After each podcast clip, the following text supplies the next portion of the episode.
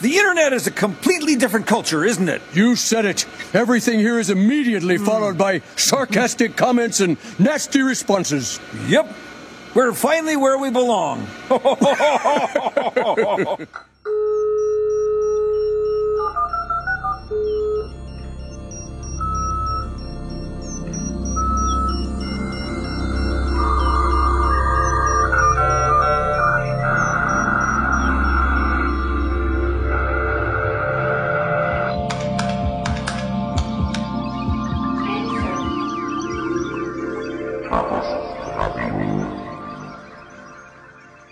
Hallo, hier ist Chaos Radio Express, Ausgabe Nummer 99. Mein Name ist Tim Pritlove und ich begrüße euch nach einem langen Monat der Abwesenheit, äh, da ich ja, wie viele von euch mitbekommen haben, äh, dürften mit unserem Blinkenlights-Projekt ein wenig beschäftigt war, und zwar in Kanada. Genau genommen in Toronto und da bin ich jetzt auch noch, meine letzten Tage, nachdem das Projekt äh, erfolgreich abgeschlossen wurde. Jetzt wird noch ein bisschen zusammengepackt und ein bisschen gefegt und dann geht's auch bald wieder ins Flugzeug. Aber ich dachte mir, bevor ich das Land verlasse, äh, nutze ich nochmal die Gelegenheit vor Ort, eine weitere Ausgabe von Chaos Radio Express aufzunehmen. Denn das bietet sich hier gerade an, denn äh, neben vielen neuen Leuten, die wir hier kennengelernt und auch äh, zu schätzen gelernt haben, äh, ist mir ein alter Bekannter über den Weg gelaufen, nämlich der Frank, Frank Michlik. Hallo. Hallo. Du bist ja schon eine Weile hier in Kanada. Wie Ja, lange denn schon? Seit, ähm, seit 2000, also acht, acht Jahre, ein bisschen, acht Jahre, Jahre und ein paar Monate. Und ja, wir kennen uns ja noch aus Berlin, so damals aus den äh, goldenen Zeiten, wo wir alle äh, Internet-Experten waren, weil wir wussten, wie man einen Computer einschaltet und eine IP-Adresse in den Genau. Computer eingibt. das war noch die verrückte Zeit. Sehr verrückt. 95 oder so? Ähm, ich weiß gar nicht genau, wann ich an, auf den Chaos Computer Club Berlin gestoßen bin. Müsste eigentlich sogar Das war so die 93 oder zwei, äh, 94 gewesen sein, weil zu dem Zeitpunkt haben wir dann auch irgendwie mit ein paar anderen Leuten von dem Club zusammen eine äh, Firma gegründet, wie so viele das gemacht haben Mhm. über die Jahre. Und äh. Das Cyber-Team. Ja, genau, dann so ein bisschen äh, Seiten gehackt für Webseiten gebaut für Pixel Park. Wer hat da nicht gearbeitet in Berlin? Ähm, Ich nicht. das stimmt. Aber viele äh, Deutsche, die nicht über, über den Weg laufen in der Industrie kennen oder kennen die Firma noch von damals. Und Na klar. dann hat es mich nach Hamburg verschlagen. Das war so 97, 97 ähm, wo ich dann so ein bisschen äh, eine Firma aufgebaut hatte, die damals äh, oder mitgeholfen habe aufzubauen, NetSurf und äh, MAZ Internet hieß. Und irgendwie in sieben, ähm, 97 habe ich auch geheiratet und meine Frau kommt aus Kanada. Das heißt, äh, irgendwann hatte sie dann nach fünf Jahren genug von Deutschland, so sagte sie das damals. Und dann ging es wieder zurück nach Kanada. Wir sind dann erstmal in Ottawa gelandet für ein Jahr. Ähm, hab dann noch die Gelegenheit gehabt, weiterzuarbeiten für die deutsche Firma. Die hieß äh, dann zu dem Zeitpunkt Esion, hatte irgendwie ein paar andere Firmen aufgekauft und ist richtig groß geworden, natürlich auch an die Börse gegangen. Äh, Aktien sind natürlich überhaupt nichts mehr wert gewesen nach einer Weile, wie das so zu den Internet-Boom-Zeiten in 2000 war. Und ähm, hatte dann auch irgendwie kein Inter Interesse mehr daran, mich in Kanada als einzigen Angestellten zu haben. Und das hörte dann also auch damit auf. Äh, Sind, glaube ich, an eine britische Firma verkauft worden im Ende. Ähm, und ich hatte viele ähm, schon länger mit Tukas zu tun, eine Firma, die hier in Toronto, also auch in Kanada ist. Und habe dann mit denen darüber mal gesprochen, ob man da vielleicht arbeiten könnte. Und das hat sich dann so ergeben, dass ich äh, 2001 nach äh, Toronto gezogen bin oder in die Gegend von Toronto und dann bei Tukas angefangen habe zu arbeiten, wo ich dann fünfeinhalb Jahre lang war. Tukaus kennt man so ein bisschen, das ist so bekannt geworden als Download-Seite. Ja, ursprünglich ist es ein Akronym, also TUCAS steht für äh, The Ultimate Collection of Windsock Software. Das war so ein, äh, ein Bibliothekar, der in, ähm, in Flint, Michigan gearbeitet hat, also nicht in Toronto, der das gegründet hat. Der hat, wollte so eine Webseite haben, wo man halt ganze Software runterladen konnte, mit der man was im Internet machen konnte. Das war so die ursprüngliche Idee.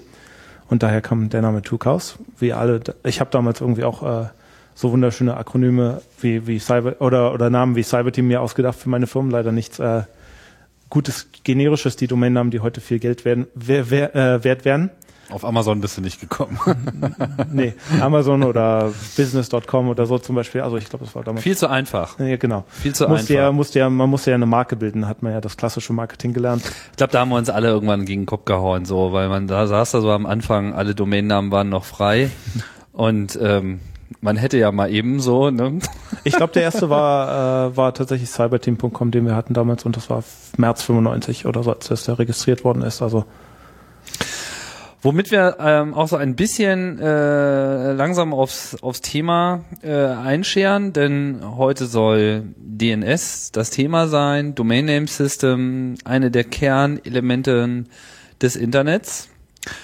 Damit hast du dich ja schon immer irgendwie beschäftigt. Ich meine, es hat sich jetzt gerade bei dem Werdegang noch nicht abgezeichnet, aber du hattest äh, schon immer so einen DNS-Fimmel. Naja, ich glaube, ich musste das dann irgendwie lernen, als ich plötzlich meinen Namen auf dem Internet haben wollte. Wie macht man das? Gab es ja irgendwie auch nicht so wirklich viel Informationen. Und es hat irgendwie auch ein paar Monate gedauert, bis ich tatsächlich verstanden hatte, ähm, wie man denn Domainnamen registriert und wie die dann, was man alles braucht, damit die funktionieren. Ich wusste nur, ich wollte sowas. Also genau, Learning by Doing. Genau, das ist eigentlich so mein Lebens äh, Motto durch das Leben hindurch, ähm, weil meistens machen wir ja Sachen, das geht bei dir genauso, die man, die vorher noch keine anderen Leute oder nicht so viele andere Leute gemacht haben. Das macht immer am meisten Spaß. Finde ich auch, ja. Mhm, genau. Bringt nicht am meisten Geld, aber macht am meisten Spaß. Ja, DNS, ähm, ja, man möchte ja auf den ersten Blick glauben, so, ah ja, genau, die DNS des Internets, so, ganz falsch ist das ja auch nicht. Ähm, ist schon ein wichtiger Bestandteil. natürlich auf Englisch eigentlich DNA, von daher passt der Vergleich nicht so richtig. Trotz alledem, jeder benutzt es jeden Tag, aber es ist eben einer dieser Dienste, die eben überhaupt nicht, ähm, ja, die haben nicht so, die man nicht wirklich benutzt, sondern die die die Software äh, ganz automatisch benutzt. Deswegen sind einem diese Strukturen nicht klar. Noch äh, ein sehr viel größeres Schloss mit sieben Siegeln ist äh, diese ganze Welt der Registrierung und das ist in den letzten Jahren auch irgendwie nicht äh, einfacher geworden. Natürlich gibt es jetzt diese ganzen Webseiten, wo man so drauf geht und dann hier deine Domain, klick hier, klick da, Kreditkarte, Wumms hast du. Mhm.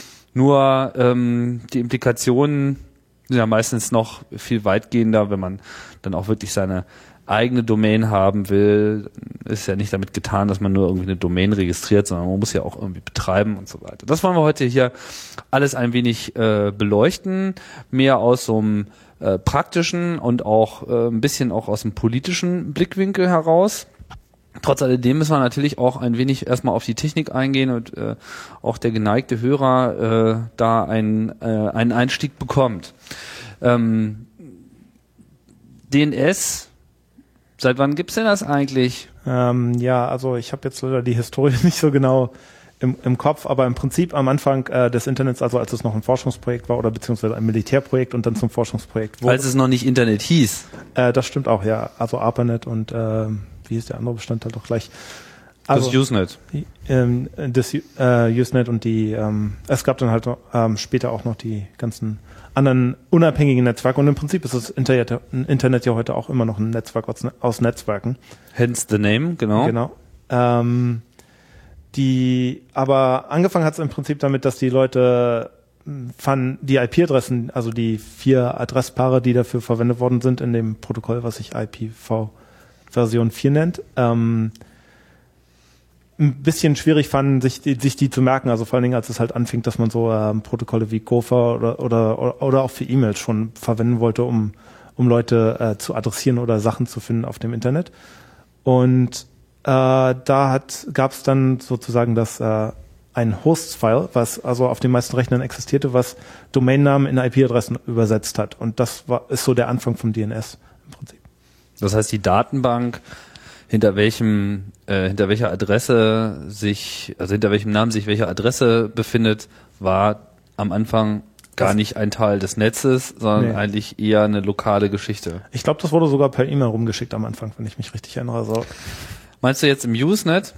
Oder? Ähm, nee, ich dachte, das war, weiß ich nicht genau. Achso, in diesen in ersten, ja, wahrscheinlich, also vorstellbar. Zwischen den einzelnen, einzelnen Leuten, es waren ja noch nicht so viele Leute, also der, derjenige, der sich das ausgedacht hat, hat das dann einfach äh, verteilt sozusagen. Und ähm, da gab es dann auch die ersten Domainnamen sozusagen, obwohl natürlich ähm, das noch nicht im heutigen Sinne Domainnamen waren. Ja, also es gab ja dann noch diese ähm, also diese Host-Datei, ja genau, die Host, äh, host.txt-Datei. Ähm, Gibt's heute auch noch auf den meisten Rechnern. Genau, auch wenn sie nicht mehr so heißt. Also nicht Host.txt, Ho- etc-Host oder was Genau. auch immer.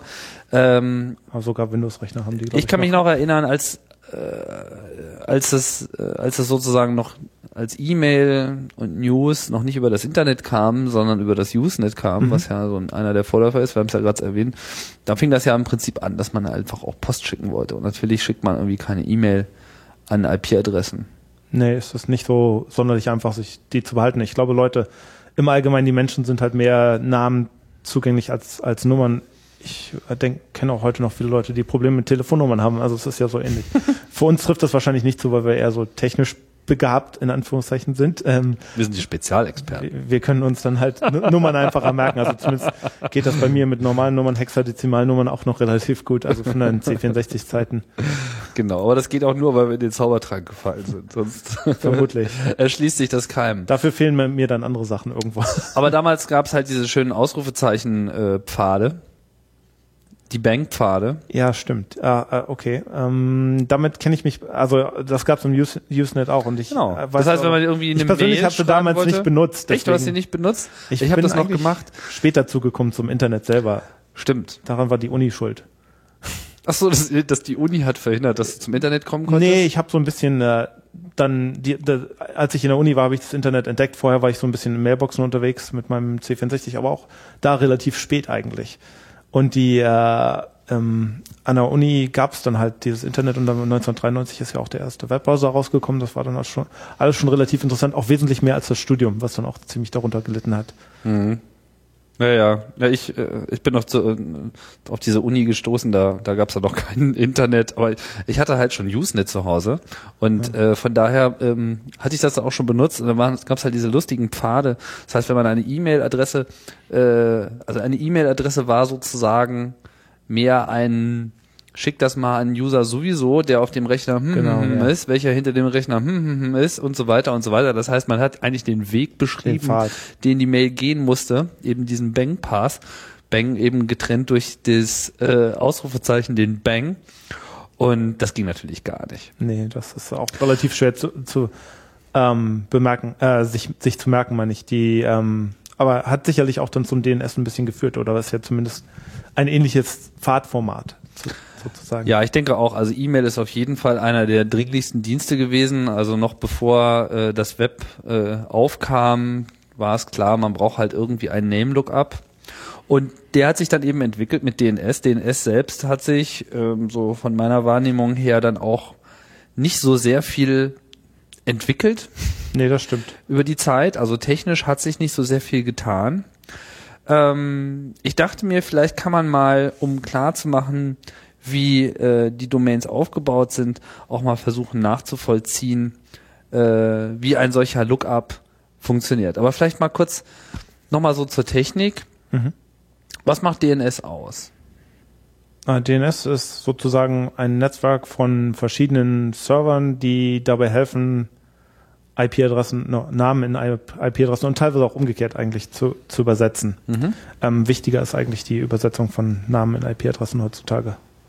Mhm. Und ja, das sind halt äh, viele verschiedene Server überall auf der Welt. Ähm, es gibt so, sozusagen äh, 13, die nennen sich Root, Root Server, das heißt, die sind halt auf der Welt verteilt. Und die beinhalten die Wahrheit sozusagen. Das heißt, hier es steht drin, bei welchem oder oder ja, hier ist die, die Wurzel, die Root von von allem, wo man nachguckt, welche welcher Domainname wohin führt und wo man nachgucken weiterhin nachgucken muss. Also es sind halt noch Verweise mit dabei, wo man weiterhin nachgucken muss, ähm, wo dieser wo der Domainname am Ende, im Endeffekt landen muss. Domainnamen liest man ja von rechts nach links, Genau. eigentlich. Und er fängt an mit einem Punkt. Ähm, ja, theoretisch steht auf der rechten Seite ein Punkt, den man nicht sieht, weil der meistens nicht hingeschrieben wird, außer man editiert die, ähm, die DNS-Files selber und dann muss man den normalerweise auch hinschreiben, weil man nicht, wenn man den vergisst, äh, dann heißt es normalerweise, dass noch hinten was dran angehängt wird, was man meistens nicht will. Genau. Ähm, Also der Punkt am Ende des Domainnamens, den man weglassen kann, aber der eigentlich technisch gesehen dazugehört, der das sozusagen abschließt, ist so vergleichbar wie der Slash am Anfang bei einem Dateinamen oder ein Backslash, Ja. je nachdem welches Betriebssystem man so benutzt. Oder, ne? oder sogar auf dem, auf dem Webserver, der, äh, der Slash am Ende der Adresse sozusagen, der eigentlich auch das Hauptverzeichnis des Webservers anspricht, ähm, meistens aber nicht eingegeben wird und manchmal auch nicht unbedingt inzwischen mehr notwendig ist, obwohl es eigentlich sozusagen mh, sinnvoll wäre, den hinzumachen. Mhm. Technisch. Von einer technischen Perspektive. Also wenn wir jetzt einen Domainnamen haben, äh, was nehmen wir denn als Beispiel? Example.com. Example.com. ähm, Kannst auch was anderes. ich glaube, ich, ich, glaube, ich habe mit dem, hast. von dem Eigentümer mal irgendwas gehört. Ich habe mich schon immer mal gefragt, wo Example.com eigentlich, ist es eigentlich, wer hat denn das registriert? ähm, mal einen Hures machen. Ich fange mal inzwischen an von rechts. Also ja, example.com Punkt sozusagen. Ähm, wenn man das äh, .com sieht, dann weiß man genau ähm, oder weiß dein einzelner Computer, so du bist jetzt beim Internet Service Provider angebunden, weiß der, ähm, wohin, wohin er gehen muss sozusagen, um zu sagen, für .com gehe ich zu einem dieser, also normalerweise dein Computer fragt jetzt erstmal den, äh, den DNS-Server beim, bei deinem, bei deinem Internet Service Provider. Fragt äh, .com, äh, wo geht das jetzt hin? Oder beziehungsweise er schickt die ganze Anfrage hin und liest es dann von rechts nach links. Vielleicht sollte man einen konkreten Hostnamen mal äh, ausdenken. Ähm, ja, mh, fuba.example.com. hast du den Eigentümer inzwischen rausgefunden? Ja, der? Eigentümer ist, dass diese Domain Jana reserved ist. Ach, ist doch reserved, okay. also das äh, ist nicht nur so, dass sie jetzt äh, Schade, nicht zu verkaufen. ist nicht ist nicht zu kaufen, genau. Also example.com wird halt in allen Reserviert. Beispielen immer verwendet. Das ist auch eine kluge Sache, dass das ein reservierter Name ist. Sonst äh, wäre das ja unlauterer Wettbewerb. Naja, gibt es inzwischen eine, also es gibt so historisch ein paar Namen, also in den einzelnen Domains, so in .de gibt es, glaube ich, noch ftp.de und www.de, die halt so Leuten gehören, obwohl sie vielleicht auch reserviert sein sollten aus heutiger Sicht, aber war halt damals ein bisschen anders. ähm, so, fuba.example.com. Wir fangen Genau. an. Und wir gehen jetzt mal davon aus, wir haben ein nacktes Internet. So, aber ich sitze zu Hause an meinem an meinem windschnittigen Laptop und bin so äh, typisch äh, angebunden. Okay. bei meinem äh, Lieblingsprovider, provider.example.com und ne, hab halt so diese typische Konfiguration, man kriegt da so seinen Router äh, hingesteckt, steckt den irgendwie ans Internet ran, DSL, alles ganz fix. So, und jetzt tippe ich halt irgendwie meine Webseite rein, fuba.example.com. Was passiert? Also dein äh, Rechner schickt sozusagen die Anfrage an den Internet Service Provider, an den Nameserver dort und sagt, äh, ich würde gerne die IP-Adresse von fuba.example.com haben. Der, Und woher kenne ich den? woher du den Domain Den Nameserver, äh, den Nameserver. Ach so, der wird, ja, Entschuldigung, äh, vielleicht noch mal ein bisschen weiter vorne anfangen. Also wenn du den, deinen Rechner an, an das Internet anbindest, ähm, wird ja meistens dir eine IP-Adresse gegeben per DHCP, damit du auch äh, ans Internet kommst. Und, Beziehungsweise in dem Fall per oder bei PPOE. PPOE. geht das ja erstmal an den Router sozusagen, aber da wird ja auch ein Nameserver übergeben. Ähm, ja, einer, normalerweise zwei mindestens und ähm, der ist sozusagen auch auf deinem Rechner dann verfügbar, weil dein Rechner sich ja an den Router verbindet. Und dann geht's halt mit DHCP zum Rechner, genau. Genau. Ähm, und von der Eingabe der Domain, also sozusagen äh, fragt jetzt dein Rechner äh, den Nameserver, der, den er, dessen IP-Adresse er erhalten hat, wie komme ich denn da jetzt hin? Sozusagen, also wo, zu welcher IP-Adresse muss ich jetzt gehen? Aber er gibt ihm den ganzen Namen. Ähm, ja, da wird noch der ganze Name übergeben und der Nameserver fängt dann an, das Ganze von hinten aufzulösen. Ähm, ist sicherlich auch so gedacht, also in dem Sinne, dass der, dass deine erste Verbindung über den, also weil du ja keinen eigenen Nameserver betreibst, sozusagen, ähm, wird halt die ganze Anfrage dann noch hingeschickt und der Nameserver zerlegt das dann von rechts nach links. Das heißt, der sagt äh, .com oder als erstes guckt danach, ob er die Adresse schon im Cache hat eigentlich, denn der Internet Service Provider hat ja auch so eine so eine Art Vorratsspeicher für die ähm, für IP-Adressen, die er schon mal nachgeguckt hat. Das heißt, wenn irgendjemand anders schon fuba.example.com nachgefragt hat und die äh, angeforderte IP-Adresse vorhanden ist, dann sendet er dann die gleich kann er es gleich machen und ansonsten guckt er, ob er irgendwie example.com zumindest schon irgendwie Ja, genau, kennt ob, er- ob er die? Domain selber schon kennt, example.com. Man kann davon ausgehen, dass er schon weiß, wo er bei .com nachgucken muss, weil das äh, doch relativ viele Anfragen sind, die da behandelt werden. Und äh, bei .com selber wird er dann bei einem der 13 äh, Root-Server landen. Im Prinzip ist das eher zufällig, welcher normalerweise gefragt wird. Manche Internet-Service-Provider ähm, halten sich nicht unbedingt daran, sondern machen ihre eigenen Regeln, da, da, äh, wenn es darum geht, wo sie zuerst nachfragen. Und der sogenannte Root Nameserver, der weiß jetzt, ähm, welcher Nameserver für example.com zuständig ist. Mhm. Also er weiß noch immer nicht, wo fuba.example.com ist, aber er weiß, welcher Nameserver äh, für example.com zuständig ist. Und ähm, also geht dann zu dem Nameserver hin und fragt den dann, was ist fuba.example.com, was ist die IP-Adresse. Und diese IP-Adresse wird dann bei dir zurückgegeben. Und der sollte es ja dann wissen. wenn er das weiß, ja. Wenn, Genau. wenn er an, das weiß und antwortet.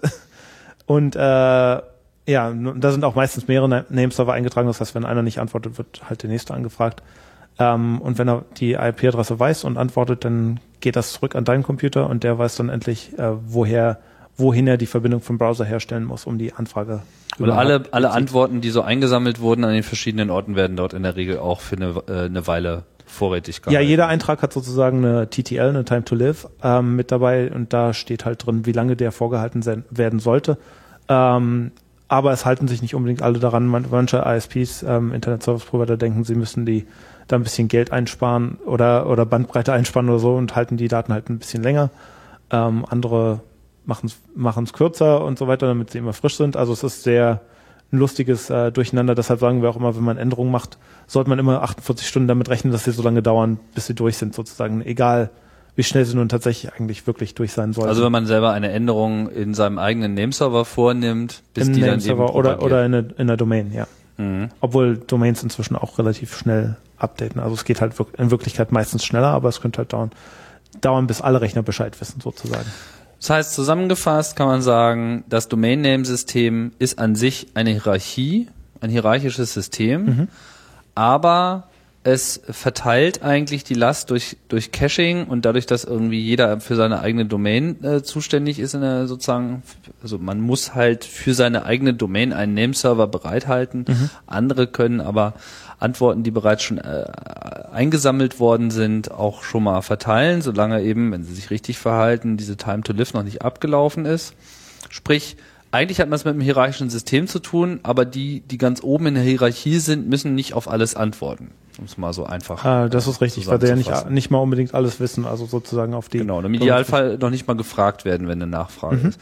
Trotzdem könnte ich mir vorstellen, ist auch der Traffic, der bei diesen Root-Name-Servern aufläuft, nicht gering. Äh, ja, es ist, also ich weiß, dass äh, VeriSign, also äh, die Firma, die sozusagen zwei von den Root-Name-Servern betre- betreibt und auch ein paar von den Domains selber, wo, wo wir später vielleicht noch ein bisschen drüber reden, ähm, die haben jetzt gerade letztes Jahr, also die machen jedes Jahr ihre Kosten ein bisschen höher und begründen das unter anderem damit, dass das äh, DNS-System noch weiter ausgebaut werden muss. Also die haben ein großes Projekt, um das ähm, zu erweitern und auch eventuell ähm, ja, zu verbessern sozusagen. Hast du da mal ähm, irgendwelche Traffic-Zahlen gehört? Was da so real eigentlich lei- aufschlägt? leider nicht. Ich habe irgendwie keine. Ähm, ich weiß nur, dass wir irgendwann mal überlegt haben, ob sie, was wir mit den Daten denn machen können, denn es gibt ja auch Daten dafür Domainnamen, die nicht existieren, was äh, eventuell auch interessant ist für manche Leute, weil halt sozusagen äh, es interessant ist zu sehen, wofür, wonach Leute suchen, was nicht existiert im Moment. Aber ähm, ich habe leider keine Anfragedaten.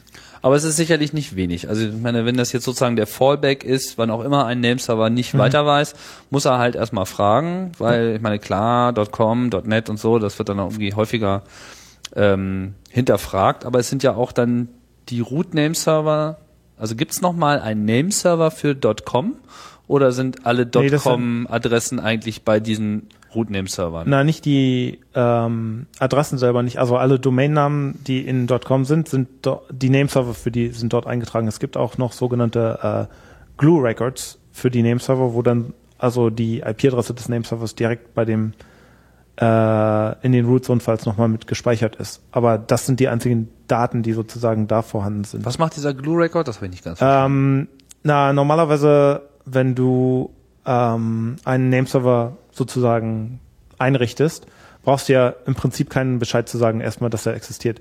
Wenn du aber den nachher verwenden willst auf Domains, ähm, dann gibt es zumindest, wenn du den auf, wenn du den auf einer .com oder .net Domain verwenden willst, ähm, musst du dem dem Registry Operator, also da ähm, VeriSign in dem Fall bei den Domains Bescheid sagen, dass der existiert. Und das heißt auch in dem Fall, dass sie direkt im Root-Zone-Fall sozusagen eintragen, dieser Nameserver hat diese IP-Adresse. Das heißt, der Datenbestand auf diesen Root-Name-Servern ist recht hoch. Weil jetzt, wenn man es nur rein von der, von der Logik des DNS sieht, ist es mhm. ja so, die, die Root-Name-Server sind ja eigentlich nur für Root zuständig. Das ja. heißt, so in einer idealen Welt ähm, müssten sie eigentlich ja nur das, was unter dem letzten Punkt ist, also com, net, edu und so weiter, org, also alle registrierten Top-Level-Domains. Eigentlich müssten sie ja nur über diese, wie viel sind das jetzt eigentlich? Sechs, sieben, acht, zehn ähm, bis gibt's jetzt irgendwie Aero, also es sind jetzt irgendwie so 10, 12, 15 Museum, dot Museum. Ja, dot Info und dieser ganze, also alles, was sozusagen Top-Level ist, das ist ja eigentlich das Einzige, worüber sie wirklich Auskunft geben müssten und könnten dann auf andere Nameserver verweisen. Ja, machen, also machen sie auch, wenn es zu den CCTLDs geht, also wenn es um .de geht, die Country Domains Richtig, zum Beispiel. genau, das kommt ja noch dazu. Ähm, das heißt, wenn eine .de Domain reinkommt, wird direkt verwiesen auf das äh, DENIC in Deutschland oder die Nameserver vom DENIC. Ah, okay, aber alles, was nicht äh, CCTLDs, wenn man so tolles Wort CC, also Country Country Code äh, Country Top Level Code Domain. Top Level Domains, genau. Nice. Alles, was nicht das ist, da sind die zuständigen Nameserver diese Root Nameserver selbst. Äh, ja, alle? Also sind alle für alles zuständig? Haben jetzt ähm, alle alles, was unter dort Museum ist und so? Äh, da weiß ich, das weiß ich jetzt aus dem Kopf auch nicht. Ich glaube, es gibt teilweise auch noch andere äh, und Unterstrukturen dafür, mhm. Mobi und so weiter für die anderen. Aber Com und Net zumindest, weil es halt mehr Org früher auch, aber ist jetzt inzwischen auch von einer, wird von jemand anders äh, ähm, sozusagen betrieben, ähm, war halt auch alles direkt bei den Root-Servern mit dabei. Und ich denke, auch wie du sagst, die Datenmengen insgesamt, also wenn du es auf einer Domainbasis anguckst, ist es sicherlich nicht sehr, sehr, viel für die einzelne Domain, aber insgesamt, wenn man sieht, wie viel so auf dem Internet abgeht, äh, kommen da sicherlich schon eine ganze Menge Anfragen an, ja. Mhm. Ähm, wer betreibt denn diese Root-Name-Server? Also ich meine, wie viel gibt's? 13? Äh, ja, ich glaube, es sind im Moment 13 und äh, zwei werden betrieben von VeriSign und die restlichen sind ähm, unterschiedliche Firmen, Universitäten überall in der Welt verteilt. Die, der Großteil von ihnen ist immer noch, ich glaube, mindestens fünf sind in, in den USA. Mhm. Also gerade ist noch gar nicht so lange her. Da waren alle irgendwie in den USA. Da war das Internet sozusagen in den USA. Mhm. Da waren es wahrscheinlich auch noch nicht 13. Jetzt hast du ja auch VeriSign schon ein paar Mal erwähnt. Ich denke, diese Firma muss man schon nochmal aufgreifen, weil sie ja auch so eine ganz spezielle Rolle äh, spielt, nicht unbedingt immer die beste. Nee. VeriSign war irgendwann mal auch keine Company. Ähm, naja, zumindest als, also angefangen hat das Domain registrieren eigentlich mit äh, Network Solutions. Das war so die erste Firma, die dann den Vertrag dafür bekommen ist. Ähm, die Übersicht war, glaube ich, damals noch nicht beim äh, Wirtschaftsministerium der USA, aber da ist es heute. Und äh, heute hat sozusagen ähm, das Wirtschaftsministerium die Obermacht über die, das Domain, ähm, Domain Name Server System an die an ICANN gegeben, was eine äh, eine Not-for-Profit ist, also keine, eine, sozusagen eine gemeinnützige Organisation, mhm. die das Internet verwalten soll. Ähm, und VeriSign ist sozusagen ein Registry, das ist dann der nächste Level darunter, der nächste, äh, der nächste Schritt runter, die nächste Stufe, wo äh, die halt sozusagen zwei Top-Level-Domains betreiben. Network Solutions ist, war damals halt der Betreiber oder wo man die meisten generischen Domains Comnet.org damals registriert hat. Ähm, und im zwei, ja, es war so um 2000, 2001 ist der Markt sozusagen ein bisschen aufgemacht worden, dass halt mehr Anbieter das anbieten konnten war halt sozusagen ähm, so eine ähm, Regulierung, dass es halt nicht so, äh, damit damit es Wettbewerb gibt in dem Markt. Klar, aber vor Network Solution war sozusagen der, den, also diese, diese Firma war keine Firma, sondern war Teil noch des ARPANET-Projektes, war Teil des äh, des ja. Wissenschaftsnetzes in den USA. Ich weiß es jetzt nämlich auch nicht Le so genau. Leider weiß ich den, den Teil auch nicht so genau. Also wie auch immer, auf jeden Fall ist es irgendwann kommerzialisiert worden. Mhm. Und äh, VeriSign ist halt eine der Firmen, die daraus sozusagen hervorgegangen ist, die sozusagen erstmal auch mit einem beträchtlichen Datenzugriffsmonopol äh, ausgestattet war und eigentlich auch immer noch ist. Mhm. VeriSign ist, glaube ich, auch mit Abstand die größte Firma, die sich im DNS. Ja, ist auf jeden Fall, die haben auch viel noch mit äh, Zertifikaten zu tun im Sicherheitsbereich. Also das ist halt der andere große Arm von, von VeriSign und diese beiden Sachen sind sicherlich auch die Sachen, die ihnen am meisten Geld machen. Mhm. Ähm, Ja, ich, Weil da werden irgendwie so kleine Textnachrichten werden da eigentlich verkauft. ne? Es sind halt Einträge in, in irgendwelchen Datenbanken oder Files, ja, die verkauft werden. Das ist eine ziemlich virtuelle Leist, äh, Dienstleistung sozusagen und es ist halt immer noch die Frage auch noch, ob das dann ein Eigentum ist oder ein Leasevertrag sozusagen, ob man die Domainnamen denn, ob die einem wirklich gehören, ob das äh, Eigentum oder Besitz ist oder ob es halt nur eine, ähm, eine Mietleistung ist sozusagen. ja, angehender Streit. Äh, dann werden wir sicherlich nochmal, ähm, naja, kann man jetzt eigentlich auch mal äh, drauf kommen, weil das ist ja jetzt eigentlich auch so das Interessante, weil die, die Technik entwickelt sich zwar äh, weiter, vor allem gibt's ja zahlreiche Probleme, so mit irgendwie zahlreichen Betrugsszenarios, äh, sonstigen Sicherheitsschwächen, die bei äh, DNS in den letzten Jahren zunehmend äh, ein größeres Problem geworden ist. Aber bevor wir da drauf kommen, kann man erstmal feststellen, dass diese Technik, die Technologie, also dieser Ablauf der Abfrage, wie wir ihn jetzt festgestellt haben, sich eigentlich wenig verändert hat über die lange Zeit. Das heißt, nee, diese Im Großen und Ganzen gibt es eigentlich überhaupt keine Änderung, ja. Genau, also es gibt hier und da mal kleine Ergänzungen, was weiß ich. Also man, was wir ja so nicht äh, explizit gesagt haben, was man nochmal sagen könnte, ist, dass halt diese Abfrage einer IP-Adresse ist ja jetzt nicht die einzige Abfrage, die man machen kann im DNS, sondern Das das, ist ist richtig. halt ein Beispiel dafür, der sogenannte A. Rekord, da wo sich sozusagen eine Adresse äh, macht, aber man kann natürlich das DNS auch andere Sachen zu Domains fragen. nämlich Ja, es gibt für, für E-Mail zum Beispiel. Welches ist der Computer, der die E-Mail bearbeitet für diese Domain? Oder, oder wel, wer darf E-Mail für diese Domain versenden heutzutage, um gegen Spam zu schützen sozusagen, obwohl das auch noch nicht so richtig funktioniert, aber ist halt eine ge- gedachte Anwendung. Oder halt auch dieser äh, etwas universellere äh, SRV-Service-Record, wo man halt alle möglichen Dienstleistungen eintragen kann, was ist dein Java-Server und so weiter. Das ist alles halt drin, aber das ist ja sozusagen keine technische Erweiterung von DNS, sondern eigentlich eher von vornherein ja so vorgesehen. Es gibt halt diese Records und dann gibt es halt einfach neue Records, die eine neue Ja, die meisten Bedeutung sind auch nur bekommen, ne? Texteinträge im Prinzip. Also Genau. wo man sagt, das ist hier ein Texteintrag und der fängt dann mit irgendwelchen Schlüsselbegriffen an. Genau, deswegen vielleicht mal so ein bisschen was zu, zu dieser Politik. Also du hast ja eben schon erwähnt, ICANN, äh, wofür steht noch gleich das I International, ist es eine Ähm, Corporation, Corporation for for Assigned Names, and Numbers. genau. Wurde halt irgendwann mal Auch eingerichtet. gerne I can't genannt.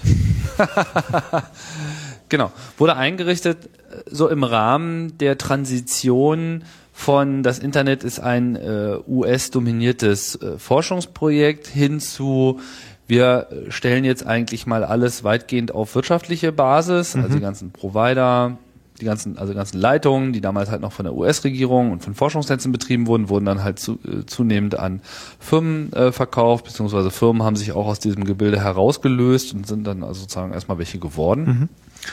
Und ähm, trotzdem war ja von vornherein klar, dass man natürlich bei solchen Dienstleistungen, die jetzt äh, zentral aufgebaut sind, man könnte sagen, DNS ist ein dezentrales Auskunftssystem, aber so dezentral ist es ja nicht, wenn es Root-Server gibt. Nee, das stimmt. Das ist im Prinzip äh, vermutlich generell ein Internetproblem auch, weil ja die Leitungen trotzdem immer wieder noch durch dieselben Stellen durchgehen, auch wenn es verschiedene Provider sind, denen sie gehören am Ende. Genau, also die vielbeschworene Dezentralität hat ihre Grenzen und eine dieser Grenzen ist halt bei DNS einfach, wer hat die Kontrolle über den Punkt, sozusagen. Und dafür wurde jetzt ICANN eingerichtet. Das ist natürlich dann auch mal ein großer Streit, wie dieses äh, Gremium besetzt wird. Aber worum kümmert sich denn ICANN Naja, im Prinzip konkret ähm, in dem ist, Zusammenhang? ist es eine Technik, also rein, rein von der Aufgabe, die sie sozusagen haben, ist es eine technische Aufgabe, die Funktionalität des Internets sicherzustellen. Das ist also so ziemlich allgemein gesagt und das heißt aber auch im Endeffekt dadurch, dass es ähm, zumindest die Aufgabenstellung selber auf technische ähm, technische ähm, auf einen technischen Zusammenhang beschränkt ist sozusagen, äh, gibt's damit auch ähm, teilweise Probleme, dass sie dann halt nicht unbedingt die Macht haben, Änderungen durchzusetzen oder oder zu, zu äh, verursachen oder halt ja wirklich dafür zu sorgen, dass sie dann geschehen. Sondern sie machen mehr Empfehlungen. Es sind hauptsächlich Empfehlungen. Es hängt halt davon ab, äh, in welchem Bereich sie tätig sind. Sie, sie ähm, also wir können ja, das Wirtschaftsministerium der USA mag zwar zum Beispiel noch für ICANN zuständig sein oder offiziell und ist sicherlich auch äh, im Sinne der USA, dass das Internet sozusagen noch unter der ähm, der Kontrolle der Vereinigten Staaten ist. Ähm, aber theoretisch ist ICANN halt auch, hat halt auch ähm, versucht, international tätig zu sein, um halt wirklich ähm, alle Leute die Möglichkeit geben, äh, zu geben, sich einzubinden. Das heißt, sie haben dann äh, pro Jahr drei oder vier Meetings in, in den ähm, wir sagen immer in den Gegenden, wo die Leute immer gerne mal hin wollten, die bei Einkern arbeiten. Also Südafrika, ähm, Dubai, Dubai, ja, Sü Südamerika, verschiedene ähm, exotische Orte. Ich habe es dann mal gescha geschafft, zu einem hinzugehen, in, was hier in Vancouver, Kanada war. Das war ja nur auf der anderen Küste sind nur äh, vier, viereinhalb Stunden, fünf Stunden Flug, ähm, was für hier eine kurze, kurze Distanz ist. Und ähm, fand das auch sehr es war sehr interessant. Also es ist tatsächlich hochpolitisch, die eigentlichen, äh, der eigentliche Ablauf. Ich habe dann auch hauptsächlich die Zeit damit verbracht, dass ich äh, auf den Gängen mich mit anderen Leuten getroffen habe, die ich kannte, anstatt äh, in den einzelnen bist du da auf Andi äh, gestoßen, eigentlich bei dem Treffen? Ich glaube, Andi war dann, bin mir nicht hundertprozentig, ich glaube, der war bei dem nicht da. Ich, das war schon direkt danach oder so. Äh, der Muss man noch mal kurz einwerfen. Also ja. Andi, Andi Müller-Magun vom CCC war ja zwei Jahre lang auch in diesem ICANN-Rat vertreten, mhm. gewählt als äh, Vertreter der deutschen Internet-User oder der europäischen Internet-User, muss man an der Stelle sagen. Aber das rotiert halt immer, man ähm, fällt dann wieder raus. Auch diese Wahl durch das Internet, das ist dann irgendwann nicht mehr so gewesen, wie es mal war. Nee, ich weiß gar nicht mehr genau, wie die das heute machen. Das ist eigentlich eine interessante Frage. Ich weiß nur, dass der Präsident aus, äh, der jetzt im Moment ICANN-Präsident ist, aus Neuseeland kommt ursprünglich. Also ein bisschen probiert man schon noch international mit dabei zu sein. Ist aber einfacher, wenn er Englisch spricht, offensichtlich. Ja, die Details, Nach die werde ich auch in einem kommenden Podcast, äh, Icon habe ich schon lange auf meiner Liste, äh, mal äh, versuchen zu beleuchten. Aber mir ging es ja jetzt primär so um das Verhältnis zu DNS. So, ICANN ist ja auch das Gremium, was zum Beispiel diese ganzen neuen Top-Level-Domains Ja, ICANN vergibt hat. die Verträge für die äh, verschiedenen Top-Level-Domains sozusagen an Provider wie VeriSign. Ähm, manchmal freiwillig, manchmal nicht freiwillig. Also manchmal hat das mit, mit Gerichtsurteilen zu tun, dass, dass bestimmte Firmen, die die Verträge weiterverhalten, äh, weiter behalten im Sinne äh, von, zum Beispiel für VeriSign war das so. Mhm. Ähm, und ähm, haben jetzt auch beschlossen, dass sie irgendwie es einfacher machen wollen, neue Top-Level-Domains hinzuzufügen. Also das ist jetzt sozusagen die, war die große Bekanntmachung dieses Jahr irgendwie in den Medien, auch zumindest in den englischsprachigen Medien, relativ breit getreten, ähm, was es wirklich heißt, weiß auch keiner, weil keiner genau weiß oder bis jetzt noch nicht genau weiß, was denn die Regeln sein werden, dafür eine zu bekommen. Also das heißt, jeder denkt jetzt äh, irgendwie, die Firmen werden, Coca-Cola wird ihre eigene Punkt Coca-Cola oder so einrichten. Ich weiß auch nicht, ob das wirklich in die Richtung gehen wird. Ähm, es gibt ja schon länger Anträge für Einrichtung von anderen Top-Level-Domains, also zum Beispiel www als Top-Level-Domain wurde mal beantragt in 1995, ist noch immer nicht äh, verabschiedet heute oder noch immer nicht eingerichtet aber der neue Prozess soll es halt schneller machen und irgendwie einfacher und irgendwie auch nur noch 100.000 bis 500.000 Dollar kosten oder so. Also für jedermann erschwingbar. Mhm. Äh, zumindest für die Firmen und vielleicht nehmen die das dann auch wahr. Ich weiß nicht, inwieweit dann untersucht wird, ob das dann sinnvoll ist, einen Punkt Apple zu haben oder so. Oder ob das ähm, äh, oder ob das ähm, dann keine Rolle mehr spielt nachher oder nur noch jetzt Geld, Geld eine Rolle spielt. Im Prinzip gibt es auch schon Firmen, die sowas probiert haben, seit einer Weile zu machen, die natürlich jetzt auch in dem Zusammenhang denken, sie hätten besondere Ansprüche auf diese äh, neuen Top-Level-Domains. Also New.net ist zum Beispiel eine von diesen Firmen, sicherlich die größte und, und bekannteste in dem Bereich, die halt auch so verschiedene, also unter anderem auch .biz zum Beispiel schon eingeführt hatten, bevor es denn das tatsächlich als Top-Level-Domain gab. Ähm, aber halt nur für die Leute, die ihre Nameserver benutzt haben. Mhm. Und nicht auf den Root-Servern öffentlich verfügbar. Also das ist halt so die ähm, die die gibt's zwar heute noch immer, aber ich vermutlich nicht mehr richtig. Ich weiß, dass sie noch immer ein Registrar haben und, und so verschiedene Dinge darunter machen, aber im Prinzip hat das heute auch nichts mehr mit alternativen Top-Level-Domains zu tun. Also Alternate ist, ist davor einer gewesen, die, so, die sowas auch gemacht haben. Warum hat es denn eigentlich .xxx noch nicht ins Internet geschafft? Das habe ähm, ich ja nun überhaupt nicht verstanden. Da gab es irgendwie zu viele Beschwerden im Kongress. Das äh, war so im Prinzip das, äh, wo viele Im Leute... US-amerikanischen Kongress. Ja, wo Leute gesagt haben, das geht ja nun gar nicht. Das, äh, ich weiß auch nicht warum, weil eigentlich macht es ja einfacher, dass, äh, ja, dass, das ich auch dass man die verstanden. Leute schützen kann vor den Inhalten sozusagen. Aber äh, trotzdem dachten einige Leute, das sei überhaupt nicht, äh, ich weiß nicht, vielleicht wollen sie ihren, ihren Pornos weiter unter .com erreichen kann.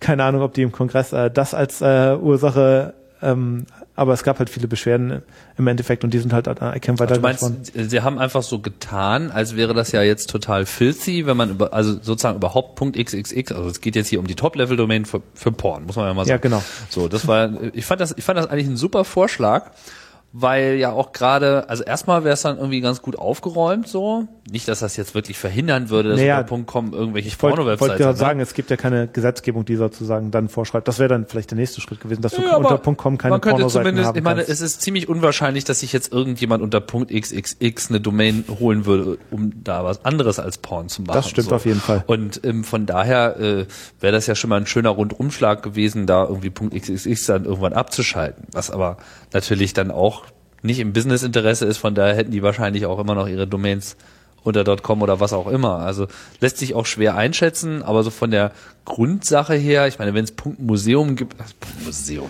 .aero für Flughäfen.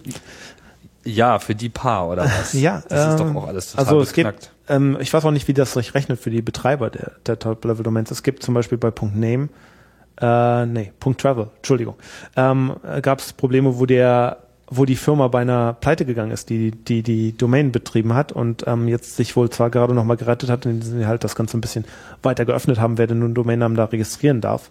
Aber äh, das macht dann ja den ursprünglichen Zweck der Domain, dass da nur Travel, also nur Reisesachen zu finden sind, irgendwie wieder zunichte. Und irgendwie gab es noch welche Insider-Mischereien, wo halt der Firmeneigentümer halt an seine eigene Firma auch eine ganze Menge Aufträge gegeben hat und das ganze Geld irgendwie dahin verschwunden ist. Also so ganz klar ist noch nicht genau, was da Ein passiert ist. windiges Business, dieses DNS-Business. Auf jeden Fall gibt es äh, viele windige Ecken in der Gegend. Ja, bleiben wir noch mal kurz bei dieser äh, Struktur. Also ICANN hat ja dann äh, verschiedene ja, Neuerungen beziehungsweise überhaupt erstmal Regularien äh, eingeführt. Kann ich im Einzelnen jetzt nicht so aufzählen. Aber eins der äh, Sachen, die dabei rausgekommen sind, ist diese Sache mit diesen fünf Rs. Ja, wir haben irgendwie äh, so eine Struktur, also ich habe das irgendwie bei Tugas zum ersten Mal gehört. Ich weiß nicht genau, ob das offiziell äh, bekannt äh, ein Term ist, aber wir nennen das sozusagen die fünf Rs von den ähm, von der von der Domainnamen ähm, Industrie und äh, fängt im Prinzip damit an mit dem Regulator, also das ist in dem Fall ICANN, das heißt die Leute, die das Internet regulieren Benennen sollen. doch mal alle fünf Rs. Ähm, der Regulator, dann das Registry, ähm, Registrar, Resellers und ähm, Registrants. Resellers ist offiziell wahrscheinlich kein Bestandteil davon, mehr eher Okay, aber du bist ja, bist ja so ein bisschen DNS-Business Insider und so. Der, der Sprech interessiert mich schon. Also das ist scho- schon so, ein, so eine gängige Geschichte. Man redet halt von den fünf. Ja, meistens, die meisten würden vielleicht äh, vier sagen und dann den Reseller weglassen, weil das Okay, aber das sind im Prinzip die fünf Personengruppen oder die Organisationsgruppen, mit Domainnamen zu tun haben, ja. die irgendwie zur Sprache kommen. Dann gehen wir mal durch. Wer ist der Regulator? Das ist im Prinzip ICANN, also die halt sozusagen den Auftrag haben, das Ganze zu regulieren. Und es gibt nur ICANN. Es gibt keine Subregulatoren. Wie ist denn das mit so mit mit in Deutschland jetzt irgendwie? DE gibt's ja irgendwie DENIC. Ja, DENIC ist eher, also zumindest in, in dem Zusammenhang wird vielleicht als eher als Registry betrieben, aber die machen halt auch die, wo was der nächste Level ist, aber die haben halt auch die, machen die, machen auch die, ähm, haben die Rolle des Regulators auch im Prinzip, die halt sagen, was man in DE registrieren darf und was nicht. Oder hier in Kanada zum Beispiel in .ca heißt die äh, Organisation CIRA. Häufig fingen diese, ähm, die an, bei Universitäten und so weiter angesiedelt zu sein, war hier zumindest in Kanada auch so der Fall und waren dann halt, gab es nicht so viele Regeln damals, irgendwann durften dann alle registrieren oder war auch umsonst am Anfang und, und später ähm, kam dann halt auch, äh, also das ist sozusagen eine übergreifende Rolle zwischen den ersten beiden Stufen Regulator und, äh, und Registry. Die nennt man doch nix, oder? Diese Gruppe. Ah ja, früher ähm, häufig wurden, wurden die äh, NICS und Network, also Network Information Center genannt, weil halt sozusagen die lokalen Internetinformationen dort gespeichert sind. So, das heißt, der Regulator ist ICANN, beziehungsweise für die einzelnen Länder übernehmen das dann auch äh, größere Firmen, die nicht selten äh, identisch sind mit, dann müssen wir beim zweiten R. Ähm, Bei der mit, mit dem Registry. Registry, genau. So, was ist die Registry? Äh, das ist sozusagen der Betreiber der Top-Level-Domain, wenn man das so ganz einfach äh, sehen will. Also oder der Top-Level-Domains, wenn du England anguckst, dann haben die halt verschiedene co.uk und äh, me.uk und was auch immer, org.uk. Ähm, in Deutschland ist halt de, in Kanada hier ist es .ca, in den US gibt in den USA benutzt zwar kaum jemand, aber gibt es auch äh, US. Und da gibt's halt sozusagen verschiedene Firmen, die die betreiben. Für CommonNet ist es halt VeriSign. Die haben früher auch .org betrieben. Das ist jetzt aber eine separate Firma, das Public Interest Registry.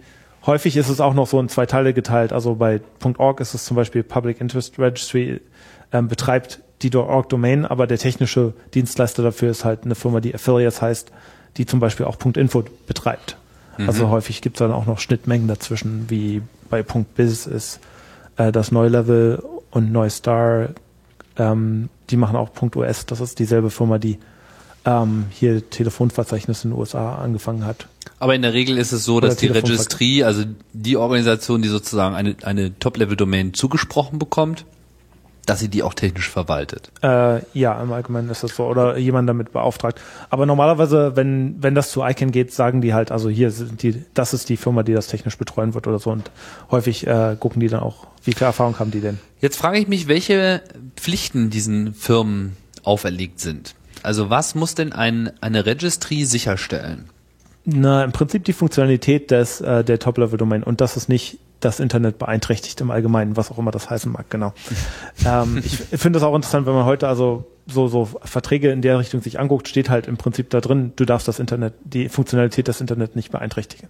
Also was das auch immer genau heißt, ist halt nicht wirklich definiert und das wird dann meistens auch erst definiert, wenn jemand was tut, was dann nicht so toll ist oder wenn halt alle geschrien haben, dass es nicht so toll ist.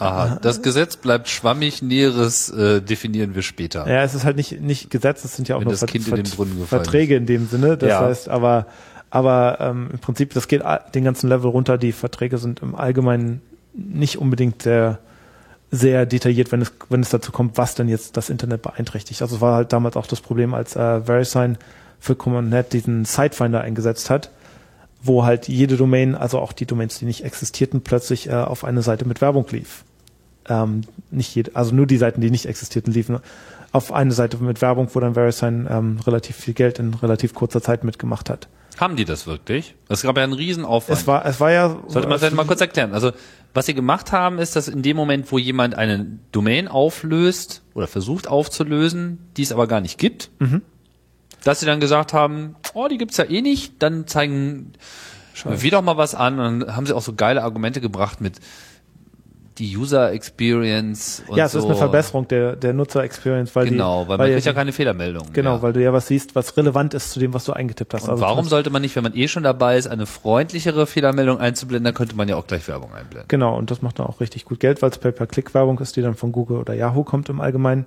Ähm, Und das lief doch aber auch nur 24 Stunden. ja, ist nur so, ein paar so ein paar Tage sozusagen. Und dann ist Aber- das Internet über ihnen hergefallen. Und haben sie da wirklich viel Geld mit verdient? Ich meine, nachweislich. Nachweislich nicht, aber äh, theoretisch sind da sie ja eine öffentliche Firma sind, können man vielleicht irgendwo in den in den SEC-Filings finden, aber ich glaube, dass es auch nicht detailliert ausgewiesen haben, woher nun dieses Geld kam. Also ich denke schon, da ich den Markt relativ gut kenne, wie viel ähm, Geld mit Domainnamen und Pay-per-Click gemacht wird, ähm, dass es, äh, dass es sicherlich schon eine ganze Menge Geld gemacht hat. Also wir nehmen ein Beispiel, wir haben vorhin example.com gehabt, jemand äh, tippt jetzt statt example.com vertippt einen, einen der Buchstaben, naja, wahrscheinlich ist es auch registriert, aber nehmen wir, nehmen wir mal, äh, hängt ein R hinten an oder so und hat dann halt eine Seite mit Werbung vor sich, wo dann die Werbung irgendwas damit mit zu tun hat mit, äh, mit dem, mit dem Namen, den er versehentlich eingetippt hat. Also die Leute, die halt Werbung unter Google schreiben. Das hat man ganz häufig. Vor allem das auch so, keine Ahnung, hier, was weiß ich, Boing Boing. Ja, Ja. die sind dann irgendwie unter .net, das merkt man sich nicht, da geht man Super, auf com und dann ja. hat man wieder so eine Seite, wo irgendwie Delicious ist noch ein anderes äh, Beispiel, wo die halt del.ico und dann .us hatten als Domainnamen, jetzt sich aber ähm, im letzten Jahr delicious.com tatsächlich gekauft haben, weil sie es halt irgendwie den ganzen Traffic, den sie ver verloren haben, sozusagen sich nicht leisten können. Flickr ist auch ein schönes Beispiel, wo der Domainnameninhaber von Flickr mit E am Ende, also äh, als vorletzten Buchstaben, auch gerne ähm, den Namen verkaufen möchte an Flickr und Yahoo, aber das irgendwie nicht auf Interesse stößt bei denen. Ähm, ja, aber VeriSign hat halt damals die, die Werbung da geschaltet, gab einen großen äh, Aufschrei in der Internetgemeinde und ICANN hat dann halt gefragt, was, ähm, was beeinflusst das im Internet, was, warum ist es nicht gut sozusagen und ähm, alle Leute haben gesagt, naja, Mails laufen irgendwo auf, also zum Beispiel, weil es ja auch nicht, also Mails sind zwar in dem Fall nicht aufgelaufen, weil sie dafür nicht geantwortet haben, aber es, es, es verwirrt halt doch einige Nameserver-Geschichten im Internet und ist nicht unbedingt eine gute Sache. Es gibt heute auch Internet-Service-Provider, die sowas machen oder äh, DNS-Provider, die sowas für einen machen und das auch als super tolle Dienstleistung rausstellen. Aber die kann man sich zumindest auswählen. Die kann man sich dann äh, auswählen. Beim Internet Service Provider hier ist es manchmal so, dass es nicht unbedingt eine richtige Wahl ist, weil die großen hier, äh, Comcast, Verizon und so weiter in den USA, das zumindest fast alle machen inzwischen. Ach. Aber ähm, teilweise sogar, wenn man dann äh, dem Bescheid sagt, dass man es nicht will, das vielleicht auch für einzelne Nutzer abschalten, gegebenermaßen. Ist also sehr interessant, weil es ja auch ein anderes Geschäftsmodell ist, sozusagen zusätzlich mit dem Internet anbieten, noch Geld zu verdienen. Ähm, die Geschichte mit VeriSign Mhm. und äh, ICANN lief dann darauf hinaus, dass ICANN VeriSign gesagt hat, ihr dürft das nicht machen. Und I, äh, VeriSign daraufhin ICANN verklagt hat. Und dieser, diese Klage ist in einem Settlement, also die haben sich dann geeinigt, außer, außergerichtlich sozusagen, ähm, ausgegangen, wo man nicht genau weiß, was die Details davon waren. Aber unter anderem hat es, war die Folge davon, dass VeriSign jetzt den Vertrag für CommonNet für einen längeren Zeitraum hat, als sie ursprünglich haben sollten. Das heißt, dass äh, tatsächlich äh, der Vertrag nicht mehr zum Bieten ausgeschrieben wird, wie es normalerweise der Fall sein sollte. Ähm, ich weiß jetzt den Zeitraum gerade nicht auswendig.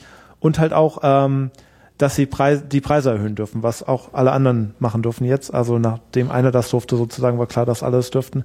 Und die Preiserhöhung, ich glaube, für, um sieben Prozent oder so pro Jahr, die auch VeriSign inzwischen jedes Jahr gemacht hat, also zwei, seit, seit den zwei Jahren, seitdem sie das dürfen, weil halt irgendwie ähm, als als öffentliche, also als als Firma, die an der Börse gehandelt wird, hat man ja eine, haben die ja eine ihre, sind sie ja nicht unbedingt ähm, verantwortlich uns gegenüber, sondern verantwortlich gegenüber ihren, ihren Aktienanteilhabern und müssen so viel Geld wie möglich machen. Und dann, wenn man die Preise erhöhen darf, dann macht man das natürlich jedes Jahr ums Maximum. Ja, an der Stelle äh, merkt man auch, dass das Internet eigentlich, äh, sagen wir mal, nicht von vornherein auf äh, kommerzielle Realitäten hin ausgelegt war. Solche äh, Fälle findet man ja immer wieder im Internet, aber so allein die Tatsache, dass mir halt fuba.com nur von einer einzigen Firma verkauft werden kann und ich sozusagen nicht zu einer anderen gehen kann, ne? auch wenn es da ja nochmal äh, feinere Abstufungen gibt, kommen wir gleich nochmal dazu, zu den anderen erst. Genau. Aber äh, ist natürlich schon ein schwieriger Markt so und auch dass irgendwie damals halt das äh, das Nick da irgendwie so in Network Solution und VeriSign überführt wurde, das äh, war natürlich auch äh, ein sehr schwieriger äh, Schritt so. Ich kann mich noch erinnern, wie so das Internet die Nase gerümpft hat und ich muss auch sagen, im Nachhinein zu Recht, weil das sind sehr strittige Unternehmen, die da einfach über obskure Arten und Weisen ihren Platz halten können. Ich meine, das ist, das ist ein Markt, ja, den wird man nicht so eben mal los. Klar, alle paar Jahre, hast du schon erwähnt, gibt's dann mal wieder so, jetzt müsst ihr aber mal wieder bieten. Und dann gibt's natürlich auch viel äh, Backschisch und Tralala und wer wen kennt und so.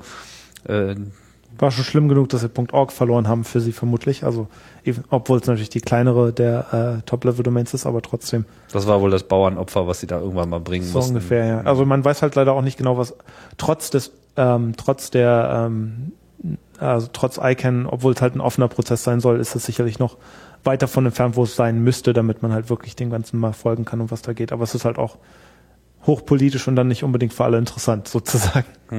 Obwohl es ja uns alle betrifft. Gehen wir zum nächsten R. Genau, das nächste R, das bietet sich jetzt an, das ist der Registrar. Und das ist, glaube ich, auch so eins der Worte, die die meisten Leute total äh, verwirrt.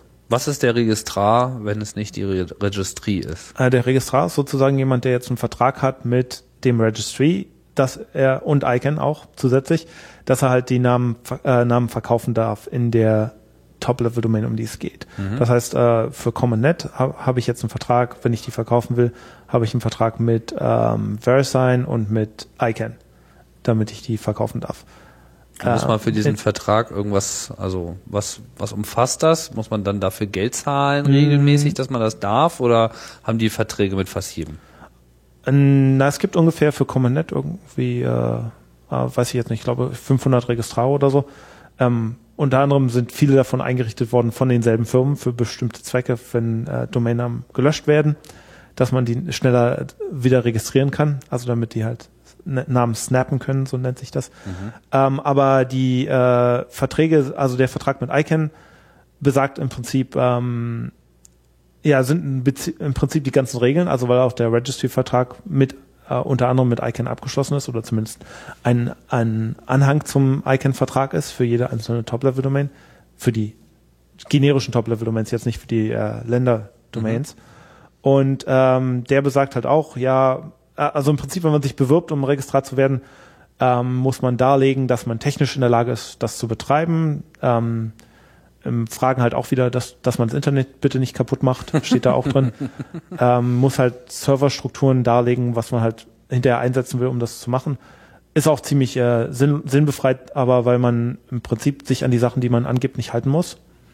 Also bei der Antragstellung. Dann gibt's halt eine Gebühr für den Antrag, ähm, jährliche, vierteljährliche Gebühren, die damit abhängen, davon abhängen, wie viel Budget Icon sich selber gibt. Also das, das liegt so im Bereich, es ist nicht wirklich viel, also die jährlichen äh, Antragsgebühren selber sind irgendwie 10.000 Dollar, ähm, jährliche Gebühren sind ähm, oder die vierteljährlichen Gebühren für kleine Registrare sind, fangen bei 1200 Dollar an pro Quartal ähm, und äh, gehen halt aufwärts von da. Und dann gibt's halt noch eine ICANN-Gebühr pro Domainname, der registriert wird, die bei 20 Cent im Moment liegt pro Domainnamen.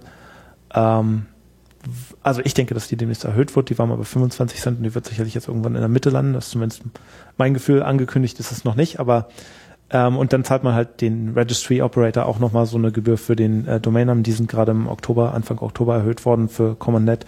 Sind jetzt äh, irgendwie bei 7 Dollar und ein paar zerquetschte. Das heißt, bei jeder, bei jeder Kauftransaktion fällt das an oder auch bei jeder Verlängerung? Äh, Kauftransaktion, Verlängerung und Transfer, also Übertragung von einem Registrat zum anderen. Die sind, äh, was in Deutschland KK-Antrag gen genannt wird, ähm, die sind im Prinzip immer mit einer Verlängerung, alles was mit der Verlängerung der Registrierung verbunden ist, kostet sozusagen diese, diese Gebühr und ähm, ICANN-Gebühr sowie auch die, äh, na, ICANN-Gebühr hat eher mit Domainnamen unter Management zu tun, also wie viel man tatsächlich hat. Aber die, äh, ja, die Re Gebühr ans Registrier wird sozusagen bezahlt pro Domainnamen, Domainnamenjahr oder so, wenn man das so nennen will. Wie ist denn das so technisch, wenn, ich meine, wenn ich jetzt bei irgendeinem Registrar mir jetzt eine Domain hole, so. Und dann muss das ja, wie der Name schon sagt, bei der Registry auch vermerkt werden, weil dafür ist die Registry ja letztlich da. Abgesehen jetzt von dem Geld äh, hin und her wird es ja sicherlich nicht so sein, dass man dann als Registrar erstmal äh, einen Word-File aufmacht und einen äh, Fax schickt, sondern da gibt's ja Hängt sicherlich von der Firma ab, aber automatisierte Protokolle. Im Allgemeinen äh, ist es so, dass der ähm, für die meisten Domains, dass der Registrar über EPP, das die, ähm, wer heißt denn das, Extensive Provisioning Protocol, ähm, die das, das Registry anspricht. Äh, CommonNet ist noch ein bisschen eine Ausnahme. Die hatten früher das R, äh, R, RP, das Registry, äh, oh, weiß ich gar nicht mehr, wofür das steht, aber äh, so ein anderes Protokoll. Ähm, ERP oder was? Nee, RRP. RRP. Ähm, das war davor. EPP ist sozusagen das äh, ist, ein- ist ein Standard, der leider auch unterschiedlich von Registry zu Registry ist, aber wo man im Prinzip sagt, ich will diesen Domain. Also äh, eigentlich fängt man damit an, du gibst den Domainnamen bei deinem Registrar ein und ähm, die erste Sache, die passiert ist, da wird eine Abfrage gemacht, ob der überhaupt zu haben ist. Denn viele Namen sind ja schon vergeben. Das heißt, der guckt dann nach ähm, mit dem Lookup, ähm, nicht, ein- was nicht zu vergleichen ist mit einem Whois Lookup, aber halt tatsächlich dire- direkt ein Protokoll zum Registry, wo er fragt, ist dieser Name im Moment zu haben und der sagt dann ja oder nein. Und der nächste Schritt ist dann, ähm, naja, denn für den Registrar wahrscheinlich, dass er deine Kreditkartendaten haben will, weil er nämlich sicherstellen will, dass er dann auch bezahlt wird am Ende. Ähm, und dann als nächsten Schritt sozusagen dem Registry sagt, äh, hier sind die Daten, in dem Fall bei CommonNet, es ist halt der Domainname und die Nameserver. Ähm, registriere doch mal diesen Namen für mich und krieg dann halt zurück, das hat geklappt oder das hat nicht geklappt. Und kurz danach, relativ kurz danach, innerhalb einer Stunde oder so, sind die dann auch meistens in den Root-Name-Servern verfügbar, die Domainnamen. Ähm, der Registrar hat auch äh, vorbezahlt sozusagen beim Registry für diese Transaktion. Das heißt also in dem Zeitpunkt, wo der Name registriert wird, äh, wird auch das Geld direkt von deren Konto ab, abgezogen. Die haben halt sozusagen ein Guthabenkonto oder ein Kreditkonto, abhängig davon von der Vereinbarung. Und es ist auch ähm, Pflicht des Registrars, sozusagen vorher sicherzustellen, dass sie, dass sie bezahlt werden. Das ist eigentlich, gibt eigentlich keine, keinen Grund sozusagen hinterher den Namen wieder zu löschen, obwohl es noch so eine five Day, äh, fünf Tage äh, Grace Period gibt, ähm, wo halt nach der Registrierung noch der Name mal gelöscht werden kann und äh, ein Großteil des Geldes auch wieder zurück an den Registrar geht. Also wenn es Das ist dieses Domain-Tasting, oder? das wird, äh, das wurde dann missbraucht äh, zum Domain Tasting. Also das heißt, die nennt sich die Add Grace Period. Das heißt, es sind fünf Tage nach der ähm, nach der Registrierung eines Namens kann man den halt noch äh, wieder löschen und kriegt halt auch das Geld wieder. Und dann gab es halt ein paar Leute, die sagten, na das ist ja prima, da können wir das nutzen, um äh, Namen zu registrieren für fünf Tage und zu sehen, ob dann irgendjemand dahin geht. Und dann zeigen wir den halt Werbung und wenn der Name uns Geld macht, dann behalten wir den nach den fünf Tagen, ansonsten löschen wir ihn wieder. Und da sind Millionen wahrscheinlich Billionen von Namen getestet worden. Also ich persönlich kenn, äh, weiß von einem Projekt, wo das gemacht worden ist und das lief ungefähr elf Monate und das waren knapp vier Millionen Namen oder so, die getestet worden sind. Behalten worden sind ungefähr 300.000 von den Namen am Ende. Da bleibt aber trotzdem noch ein bisschen Geld hängen in dem eigentlichen Verkaufsprozess, wenn. Ähm, jetzt inzwischen, damals eigentlich nicht. Also damals. Das heißt, ach so, dann wurde sozusagen nach fünf Tagen konnte man alles rückgängig machen und man hatte kam das, keine Geld, Kosten. kam das Geld ganz zurück. Oha. Das heißt, Verstehe. es gab viele Firmen, die sich auch darauf spezialisiert haben, viele Firmen, die, Die haben Dankeschön gesagt. Daten gekauft haben und so weiter. Also es gibt bestimmt weit über eine Million Domainnamen, die heute registriert sind, die ohne das nicht registriert worden wären. Damals. Es gibt auch Leute, die alle Namen, die gelöscht werden, wieder neu registriert haben, um halt zu sehen, ob, ob denn die Geld machen würden oder so. Das ist so ein bisschen das, das Hubble-Teleskop äh, im, im DNS-System. Man äh, forscht einfach mal irgendwo in den Weltraum rein und schaut, wie viel Strahlung äh, ankommt. Genau. Und ob man damit irgendwie Geld machen kann. Ich, ist ja nicht wirklich so, dass da auf den Domainnamen was gemacht Ich wird. bin immer wieder, ich bin immer wieder überrascht, muss ich sagen. Also als jemand, der eigentlich seit dem Beginn des Internets, ich weiß nicht, ich bin mir gar nicht so sicher, ob ich überhaupt schon mal auf eine Werbung geklickt habe, aber ich tu's nie so. Ja, wir sind ja auch keine normalen Nutzer. Also ich ja, aber also ich meine so in 20 Jahren, ich kann, ich kann mich einfach nicht erinnern. Ich meine, ich habe vielleicht mal in irgendeinem Kontext, weil mich das sozusagen als solches äh, interessiert hat oder so, mal eine Werbung angeklickt, aber dass ich Werbung wirklich als Werbung anklicke, sehr selten. Ich weiß, dass es natürlich nicht Man könnte- man könnte ja- jedem so geht, aber das Ausmaß, in dem das stattfindet, also, was muss man sich, wie muss man sich das vorstellen? Also für, ähm, für Yahoo gab es in 2005, 2005 oder 2006 im Prinzip eine Person oder eine Firma, genauer gesagt, die dafür für ungefähr 10% des gesamten Umsatzes bei Yahoo verantwortlich war, die nur mit Domainnamen arbeitet. Das äh, waren dann, nee, oder wie, also waren 10 Millionen sozusagen von dem, von dem Umsatz, waren nicht 10%. Für Yahoo Werbung. für Yahoo Pay- Pay-per-Click-Werbung. Das war eine, eine einzelnes Unternehmen, das ungefähr äh, inzwischen wahrscheinlich 400.000 Namen hat, die, äh, die halt sozusagen alle nur mit Werbung bestückt sind. Ich, äh, ich weiß nicht, Also wie, Webseiten, die eigentlich keinen Inhalt haben außer Werbung. das ist richtig. Aber wie, meine, wie geht's dir denn? Gibst du denn, gehst du immer über, ähm, gibst du Domainnamen selber in deinen Browser ein? Ja. Das, das nennt sich dann sozusagen Direct Navigation. Ich habe das früher zum Beispiel lange auch nicht verstanden, warum Leute keine Suchmaschine benutzen, um irgendwo hinzukommen. Also Alta Vista am Anfang dann Google für uns wahrscheinlich äh, oder eine von den deutschen Suchmaschinen. Aber das ist, äh, ist zum Beispiel so eine Sache, also viele Leute, und es sind keine Neuanfänger, es gibt, also es gibt keinen, wenn du, wenn du zu einer Firma gehst, wenn du zu Apple gehst, dann weißt du, dass du zu apple.com gehst, wahrscheinlich. Also das nennt sich dann äh, Direct Navigation, weil man direkt zu der Domain gegangen ist, ohne über, über eine Suchmaschine zu geben. Gibt auch das Umgekehrte, wo man in den Top-Suchbegriff in, in Yahoo oder in Google ist heute immer noch yahoo.com zum Beispiel. Also Leute, die den genau wissen, wo sie hinwollen, aber es nicht in, weil sie halt den Unterschied zwischen der Adressbar im Browser nicht kennen und, und der Su- Suchbar, die machen den Browser auf. Yahoo ist die Homepage. Der Cursor steht in der, in der, in der Suchzeile. Da geben sie halt ein, wo sie hinwollen, selbst wenn sie wissen, welcher Domain ist. Da braucht man sich dann auch gar nicht mehr wundern, wenn Google seinen eigenen Webbrowser rausbringt, wo es halt einfach nur so einen Bar gibt und da, ob man da nur eine Domain oder einen Suchbegriff eingibt, ist Wurst. Und die haben ja nicht unbedingt Inter- Interesse daran, dass Navigation über Such, über Domainnamen geht. Das ist halt so auch der längerfristige Teil der Strategie, obwohl sie heute auch damit noch relativ viel Geld machen in, in Pay-per-Click. Halt die wollen einfach alles einsammeln. Die wollen halt gerne, dass die Leute direkt zu ihnen kommen. Und das Klar. geht am besten über den das Browser. heißt, die Leute geben jetzt irgendwas in ihrer URL ein, wonach sie eigentlich suchen wollen. Das ist das, worauf so bicycle.com oder ja, Fahrräder.com oder äh, .de in, in Mit dem allen Typos. Äh, mit Tippfehlern, aber halt auch generische Begriffe. Ja, aber sozusagen. was ich dann nicht verstehe ist, okay, und was passiert dann? Und dann landen sie bei irgendwie bei Werbung. Die sehen aber nicht, dass das Werbung ist in den meisten Fällen. Auch wenn das Sponsored Links groß drüber steht, weil das ja Bestandteil des Vertrages ist, dass es mit drin stehen muss in den meisten Fällen. sondern die Ah. denken dann einfach, sie sind jetzt auf der auf der Fahrrad-Webseite des Internets. Und Ich so da, sieht die aus. Ja, ich habe das selber mal miterlebt. Ich hab, also ich habe selber auch nicht. Das war so ein, so ein Schlüsselerlebnis eigentlich für mich, wo ich in einem Hotel war, in dem im Business Center im Hotel. Und das war so eine, ähm, war hier in, in den USA, in Nashville oder so, so eine Lehrerversammlung, wo, wo alle Lehrer aus der Gegend in diesem Hotel waren. Und ich saß halt mit meinem Computer da, hab da irgendwelchen Kram gemacht. Ich glaube, es war sogar Traffic Tasting, was ich damals für jemanden durchgeführt habe zu dem Zeitpunkt. Und die äh, gaben, suchten nach irgendwas und gaben halt Domainnamen ein. Also erstmal haben sie keine Suchmaschine benutzt, obwohl sie nicht genau wussten, wo sie hin wollten.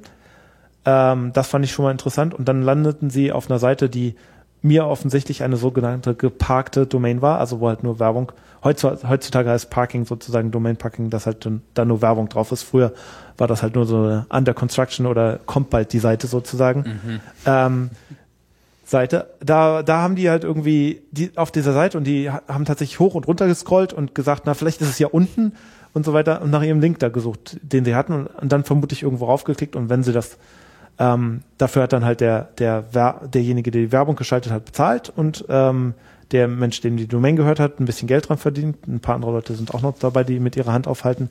Und dann ähm, sind sie im Endeffekt hoffentlich da gelandet, wo sie wollten. Also wenn halt die Werbung gut zum Domainnamen gepasst hat, sozusagen. Mhm. Und das geschieht in en masse today, das äh, heutzutage sind also äh, ist, ist ein großer Geldmacher auf, im, im Internet noch Verstehe. Immer. Das heißt, für die Leute ist eigentlich sozusagen sind diese Ads eigentlich auf demselben, auf derselben Ebene wie Suchmaschinenergebnisse. Sie sehen sie einfach als solche. Ja, die meisten, also denen ist das egal, ob das sponsored oder nicht steht und die klicken einfach drauf und äh, wenn es halt, also es ist mehr so sowieso, es ist ja kein gezielt, nicht unbedingt gezieltes Suchen, also manche Leute nennen das auch Surfing, also eine Mischung zwischen Surfen und Suchen sozusagen. Mhm. Und ähm, man probiert halt, das zu finden, was man sucht. Leute sind auch gewöhnt, dass es lange dauert, Sachen im Internet zu finden heutzutage. Und sind dann, ähm, wenn eine Sache für sie funktioniert hat, also eben zum Beispiel einen Domainnamen eintippen, dann machen die das immer wieder, egal ob das nun wirklich Sinn ergibt oder der beste Weg ist oder nicht. Nachvollziehbar. Das heißt, da ist einfach eine Menge, ähm, eine Menge Kohle drin. Mhm. Na, dann kehren wir noch mal kurz zurück zu unseren Rs. Zu unseren Rs. Also wir hatten den Regulator, das ist im Wesentlichen die ICANN oder eben lokale äh, Gruppen, die auch die Registry sein können, die da drunter kommt, die sozusagen wirklich speichert, wem jetzt was gehört. Und verkaufen tut einem das aber der Registrar. Das kann auch der eigene Provider sein, wenn er als solcher auch äh, mit agiert, aber mhm. es gibt auch spezielle Anbieter für nur für Domains eigentlich. Gibt es ja also, was weiß ich hier, was fällt mir ein, GoDaddy oder GoDaddy ist sicherlich eine der, der größten Firmen, die sowas macht, ja. Mhm. Ähm, äh, viele Firmen, so wie GoDaddy ist ein gutes Beispiel, probieren halt dann auch noch in dem Verkaufsprozess dir viele andere Sachen zu verkaufen, was also bei, bei GoDaddy relativ ähm, nervig sein kann, wenn die halt so ähm, probieren, dir ständig Hosting und so weiter zu verkaufen, wenn du ja wir Wirklichkeit nur dahin gegangen bist, um dann den billigsten Domainnamen sozusagen zu bekommen. Mhm. Ähm, und äh, und Firmen wie 1 und 1 oder so, die also auch inzwischen relativ äh, groß, groß tätig sind, die registrieren ja auch ähm, die ähm, Domainnamen mit Hosting normalerweise. Also probieren die halt noch irgendwas anderes mit dazu zu verkaufen. Also es gibt halt je nach Firma so einen unterschiedlichen Einstiegspunkt sozusagen, was du denn gerade kaufst. Das vierte R Hast du gesagt? Äh, ich wollte eigentlich noch mal kurz äh, so. was anderes, weil wir über die Registrierungsdaten gesprochen haben ja. zum Registrar. Ähm, eine Besonderheit für Com und Net zum Beispiel ist, dass dort nur die Daten übergeben werden bei einer Registrierung, die halt der Domainname selber und die Nameserver also alles, was zum Funktionieren des Domainnamens gebraucht wird, sozusagen. Bei neuen Top-Level-Domains, so wie BIS, US, ähm, äh, US ist ja ist nicht gutes Beispiel, weil es keine generische ist oder .mobi oder so. Da werden auch noch in, im Registry die Daten für die ähm, für den Eigentümer mitgehalten. Das heißt, die haben also tatsächlich auch noch die, was sich die WHOIS-Daten nennt, sind zentral gespeichert. Mhm. Ist halt für ICANN auch, ähm, würden sie auch gerne bei Common.net machen. Org hat zum Beispiel so eine richtige Migration gemacht. Das hat über ein Jahr gedauert, wo alle Registrare, also weil die Daten halt nur, wem die Domains gehörten, nur bei den Registraren waren, ähm, mussten die Daten halt weitergegeben werden an das Registry in dem Fall. Und das war halt eine große Migration, weil halt, es gab auch keinen Standard für diese Daten, die waren halt in irgendwelchen Datenbanken drin und man musste die in ein Format bringen, in, in, um die alle zentral zu, zentral zu halten. Okay, gut, äh, gut, dass du das erwähnst. Das ähm, hätte ich jetzt fast vergessen. Diese Who-Is-Geschichte. Ich meine, das ist man jetzt so gewohnt, gerade wenn man so ein bisschen kommandozahlenfreundlich ist. Man will jetzt irgendwie, man, man stößt jetzt auf irgendeine Domain, keine Ahnung, man hat da so eine komische E-Mail bekommen und man will mal so ein bisschen einschätzen, ist das jetzt irgendwie Spam oder ist das irgendwie nur irgendjemand, der nicht in der Lage ist, eine E-Mail zu schreiben? Tippe ich ein irgendwie Who is Domainname, wo kommt denn dann diese, dann, dann kriege ich ja in der Regel eine Information darüber, wer ist jetzt wirklich der Eigentümer dieser Domain. Inzwischen ist das fast so ein vergleichbarer Prozess zu ähm, DNS, aber nicht ganz, weil halt dein Whois Client, also dein Programm, was du dafür benutzt, schon weiß, wo es hingeht für welche Top-Level-Domain. aber wenn es zum Beispiel ein .com-Name ist, wird es äh, zum Registry, also zu VeriSign erstmal gehen und dort nachgucken und kriegt dann halt einen Verweis zum Registrar und die meisten Programme sind inzwischen so intelligent, dass sie dann auch dahin gehen und dir erst Welches Protokoll wird denn da gesprochen? ausspucken. Das Protokoll äh, heißt Whois und es äh, läuft auf Port äh, 43 und ist halt so ein relativ einfaches, also du schickst eine Anfrage hin, kriegst Text zurück. Das ist so wirklich das äh, Protokoll. Da, da, da sieht man halt auch, wo das Problem lag, dass die Formate halt überall anders waren, weil es halt kein, tatsächlich keinen Standard gibt, wie die Daten denn da zu haben sind. Das heißt, du kriegst normalerweise auch so einen Disclaimer zurück, wo drin steht, die Daten darfst du nicht zum Spam benutzen und so weiter obwohl es ja du zu dem Ze- Zeitpunkt die Daten schon hast und du hast dem trotzdem zugestimmt, das ist so ein Shrink-Wrap-Agreement sozusagen, wie dem bei der Software, die du aufmachst und dann siehst, dass du äh, in dem License-Agreement, dass du was, was du allem zustimmst. Aber im Vergessen Sie alles, was wir Ihnen erzählt haben. Genau, oder die E- äh, E-Mail-Futter, die die Leute so haben, ja, wenn sie diese E-Mail versehentlich erhalten, äh, dann löschen sie doch bitte. Ähm, Finde ich immer sehr, sehr interessant sowas. Aber für die Domainnamen ähm, ist auch so ein Privatsphärenproblem im Prinzip, weil also deshalb gibt es auch, was sich Who is Privacy nennt, wo halt die Daten für die äh, für deine Domainregistrierung geschützt werden. Aber hat halt auch ein Problem damit verbunden, dass man ja keinen öffentlichen Reko ähm, keinen öffentlichen Datensatz hat, der jetzt nun sagt, dass du der Eigentümer der Domain bist, also was ja später für dich ein Problem sein kann, wenn plötzlich jemand auf die Idee kommt, dir den Namen wegzunehmen oder so. Das heißt jetzt bei, bei .com.net stehen die Eigentümerinformationen in irgendwelchen VeriSign-Datenbanken und bei, nee, bei Commonet stehen die Eigentümerinformationen nur bei den Registraren. Ach so, nur bei den. Noch. Okay. Und wie, wie, wie kommen die dann da, äh, also wenn ich das jetzt hinterfrage mit Who ist, wie kommen die dann zu mir? Da ist sozusagen ein Verweis zu dem Registrar und der hält die entsprechenden Whois-Daten. Das heißt, mein Who ist Client fragt erst VeriSign und VeriSign sagt, frag den. Frag whois.godaddy.com Also so oder ähnlich so. wie, wie beim DNS, DNS. auch ja. selber funktioniert. Okay. Und, Und das, um das jetzt, um die Daten zu schützen, hat, ähm, hat, hat äh, ICANN jetzt so ein ähm, Registrar Data Escrow Programm äh, ähm, eingeführt, wo halt alle Registrare dazu verpflichtet sind, die Daten zu hinterlegen, sozusagen in re regelmäßigen Zeitabständen. und was soll das verhindern? Das, ähm, ich weiß nicht, ob du, ähm, hast du von Register Fly gehört zum Beispiel? Das war so ein Registrar, der äh, Probleme hatte. Also das soll verhindern, dass wenn ein Registrar nie, plötzlich nicht mehr existiert oder die Datenbank nicht mehr existiert, dass halt die Daten noch irgendwo vorhanden sind. Also es gab bei Register Fly, nur mal kurz, das ist halt ein Registrar gewesen, der äh, einige merkwürdige Geschäftspraktiken äh, hatte und halt dann irgendwann außer ähm, ähm, pleite gegangen ist sozusagen ähm, und die viele Daten von, also die hatten ungefähr 10.000 Registrare, wo sie, äh, nee, Registrants, Eigentümer von Domainnamen, wo sie nicht mehr wussten, wem die gehörten sozusagen. Und äh, ICANN wusste natürlich auch nicht genau, was sie damit machen sollten. Und um solche Probleme in der Zukunft zu verhindern, werden diese Wird Daten sozusagen eine Schattenkopie hinterlegt. bei Iron Mountain, einer großen äh, Daten ähm, Archivierungsfirma hier. Ver Iron versammelt. Mountain. Haben die auch so ein Eisenbergwerk irgendwie? Ich weiß nicht, wo die, wo die Daten wirklich sind. Ich weiß nur, dass ähm, die machen halt hier normalerweise Dokumenten, äh, Dokumentenarchivierung, Verwaltung und Scannen und so weiter. Und ähm, die haben halt den Vertrag von ICANN bekommen. Muss, bist aber nicht verpflichtet, mit das mit denen zu machen. Aber wenn du es woanders machen willst, muss ICANN dem zustimmen, sozusagen, dass es in, in ihren Wünschen entspricht. Mhm.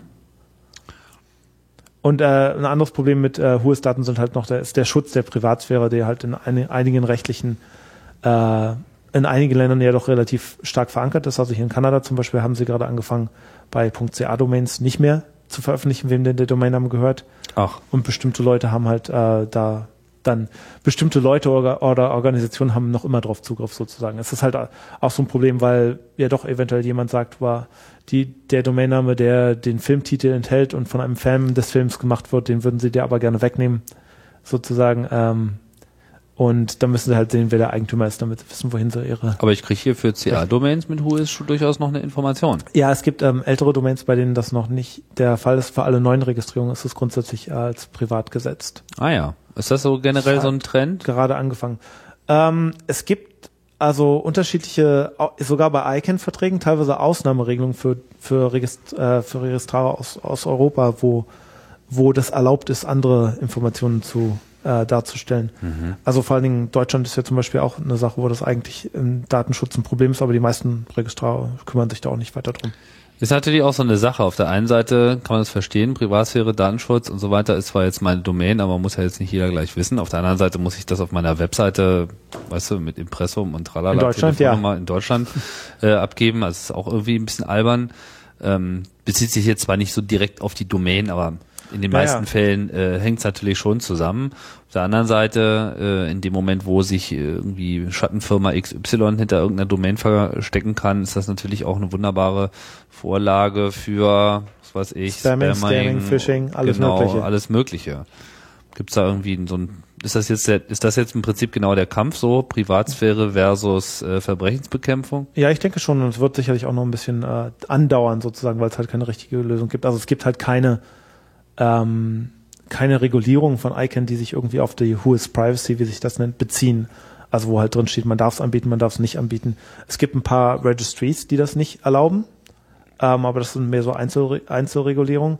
Und die einzige Stelle bei VeriSign, wo das jetzt erwähnt wird, ist halt dieses, ähm, sie wollen ein neues, äh, einen neuen Vertrag machen mit den Registraren, wo da halt drin steht, wenn du Who is Privacy hast und nicht die tatsächlichen Eigentümerdaten hinterlegst mit dem Registrar Data ESCO, wo, worüber wir vorher gesprochen haben, also die Datenkopien sozusagen, wenn du also da nur die, die ähm, öffentlichen sichtbaren Daten hinterlegst und nicht die privaten Daten, dass du halt dein, den Menschen, die die Domainnamen registrieren, das sagen musst, damit sie halt wissen, was die meisten natürlich nicht verstehen im Endeffekt, aber damit sie halt wissen würden, dass sie ihre Domain eventuell verlieren, wenn die Daten weg sind, sozusagen. Das heißt, also wenn Sie nicht, also wenn Sie nicht einem Whois sagen, wem die Domain gehört, müssen Sie sie hinterlegt haben. Und Ja, wenn also- Sie nicht hinterlegt haben, müssen Sie sie sagen. Und wenn sie sie nicht hinterlegt haben, dann wissen sie, dass es eventuell, also dass es halt keine Sicherheitskopie ihrer Daten gibt, sozusagen, also dass man nicht hinterher sagen kann. Aber das sehe ich ja jetzt als Whois-Anwender ja nicht. Das Ja, aber es ist nur eine Zustimmung im Registrationsprozess Verstehe. sozusagen, in dem Sinne, also so eine Click-Through-Agreement. interessant, interessant. Ähm, Wollen wir zu den Resellern gehen? ja, ich wollte genau mal, dass wir diese erstmal äh, durchkriegen. Reseller ist nämlich jetzt auch das, was mir am wenigsten sagt. Ähm, naja, das sind sozusagen die Wiederverkäufer von Domainnamen. Also wenn du so Firmen wie, ähm, wie Network Solutions hast, Enom ist einer der großen Registrare, GoDaddy auch, hat so eine zweite Firma, die äh, Wo- Worldwide äh, Web, no World Wide West Domains heißt oder so ähnlich, die halt auch ähm, hauptsächlich an Reseller sozusagen Domains verkauft oder Resellern die Möglichkeit gibt, Domains zu verkaufen. Also häufig sind Hosting-Firmen, also Firmen, wo du dein Hosting und, und E-Mail und so weiter und solche Sachen kaufst, nicht unbedingt selber Registrare, sondern die arbeiten halt mit jemandem zusammen.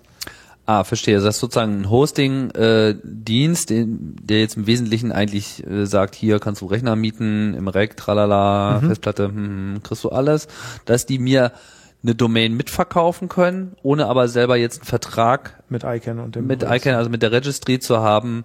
Das heißt, die haben dann wiederum nur einen Vertrag mit dem Registrar, der einen Vertrag mit der Registry hat, die wiederum einen Vertrag mit dem, Genau, mit richtig. dem Register, mit dem Regulator hat. Regulator hat.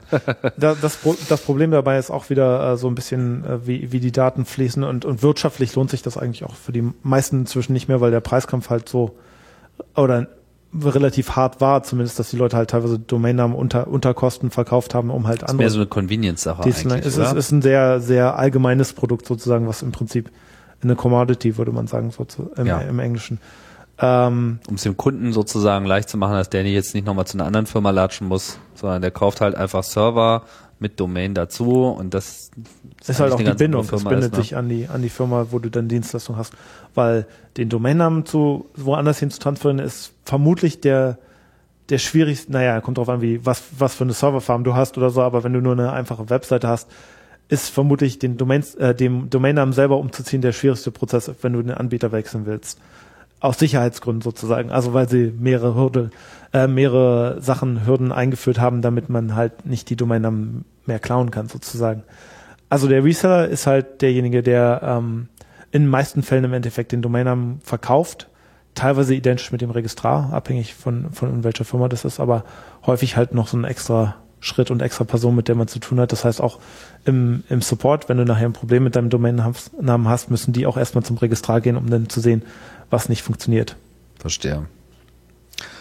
Bleibt das letzte R. Der Registrant, Registrant, äh, das ist der Eigentümer der Domain. Das ist der Homepage-Besitzer. Der, der auf dem Impressum steht, in meisten Fällen, vermutlich.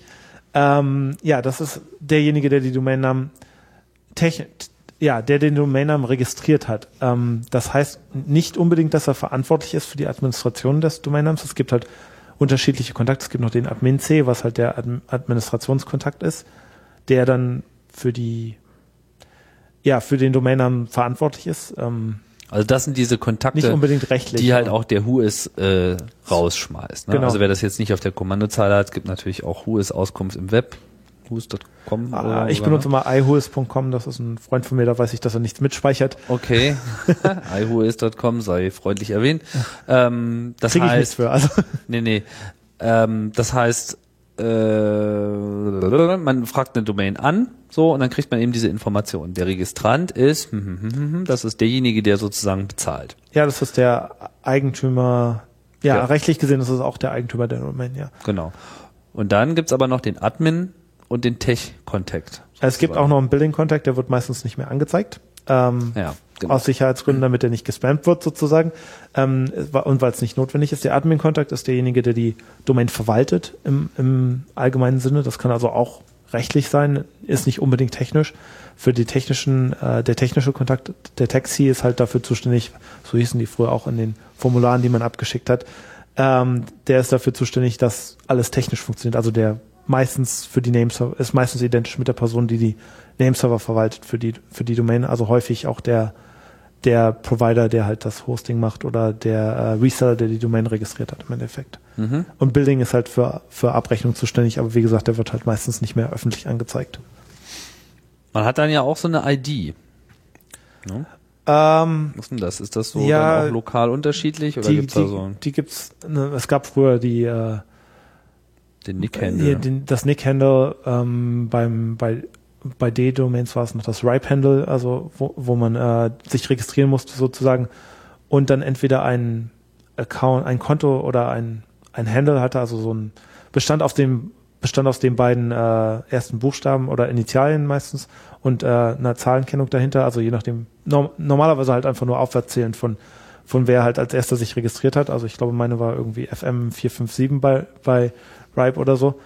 Ähm, und das wurde dann verwendet als Kontaktangabe sozusagen, als Kontaktreferenz bei den Domainnamen. Ist aber heute ähm, meistens nicht mehr so, dass es äh, tatsächlich verwendet wird. Also das hängt dann vom Registry sozusagen ab, wie die sich entschieden haben. Ich stelle gerade fest, dass ich hier so eine tolle ID habe, die mit R23 anfängt. Wäre schon mal ganz gut.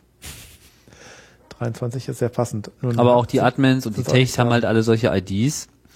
Und ähm, ja, also Admin ist Admin ist ja auch derjenige, der entscheiden darf, sozusagen. Ja, das ist äh, derjenige, der sozusagen die Domain richtig, also verwaltet, der darf Änderungen vornehmen. Ähm, da da gibt's auch, gibt's auch eine Sache, wo, oder gab es eine Zeit lang viele Probleme, wo man, wo man darauf achten musste, dass man tatsächlich als Admin eingetragen wurde. Wenn die Domain transferiert wird, wird zum Beispiel der Admin gefragt, der Admin-Kontakt gefragt, ob dann das äh, legitim ist oder nicht. Und äh, gab, gibt halt gibt halt noch immer Firmen heutzutage, die sich selber als Admin-Kontakt eintragen, damit sie halt entscheiden können, äh, über deine Domain entscheiden können. Nicht unbedingt. Äh, Falls irgendein Kunde kommt, der mehr bezahlen würde. naja, das habe ich jetzt schon eine Weile nicht mehr gesehen, aber Ist bestimmt mal vorgekommen, aber theoretisch oder? ist das sicherlich auch, auch eine Möglichkeit oder dass sie halt zum Beispiel deine Domain übernehmen, wenn sie ausläuft und du die nicht verlängerst und vielleicht auch vergessen dir die äh, Nachrichten zu schicken, dass deine Domain ausläuft, was aber gegen Icon-Regulierung ist, aber kann halt passieren. Oder dass die Mails in deinem Spamfilter lang landen. Aus Versehen. Das heißt, man sollte, wenn man jetzt selber eine Domain registriert, Darauf achten, dass man da als Admin-Kontakt eingetragen ist und Registrant nach Möglichkeit auch. Äh, auf jeden Fall Registrant und Admin-Kontakt. ja, Registrant auf jeden Fall und äh, Billing Contact sieht man nicht mehr, aber da sollte man dafür sorgen, Ja, dass man anders bezahlt. Naja, ja, wahrscheinlich, wenn man sich, wenn man das machen kann, gab's doch bei äh, hotmail.com oder so, da ist doch damals die, äh, ähm, lief dann irgendwann Hotmail nicht mehr, weil ähm, die Domain passport.net, die halt Microsoft irgendwie benutzt hat, um die Authenti Authentisierung zu machen, ausgelaufen war und irgendjemand anders hat die dann verlängert. Freundlicherweise für sie. Bedankt haben sie sich, glaube ich, nie, aber immerhin äh, hat das irgendwie Hotmail außer Kraft gesetzt. Ich weiß ja gar nicht mehr genau, wann das war. Ein paar Jahre her, aber ich äh, Ja, so erinnere ein mich bisschen. auch noch davon. Das war auf jeden Fall. Da, da hatten so einige Firmen. Ich meine, mittlerweile ist es weniger geworden. Das Problem ist erkannt worden, aber es gab es sehr häufig immer wieder, dass einfach diese Firmen niemanden wirklich, ähm, wie soll ich sagen, damit beauftragt haben, darauf zu achten, weil sie irgendwie dachten, das kauft man einmal, dann hatten, haben sie das. Und dass das aber irgendwie nach zwei Jahren erneuert werden muss oder nach einem Jahr. Weil wir sind ja eigentlich die Fristen. Ähm, normalerweise ist es jetzt für die meisten Domains also ein Jahr Minimumregistrierung bis zu zehn Jahren.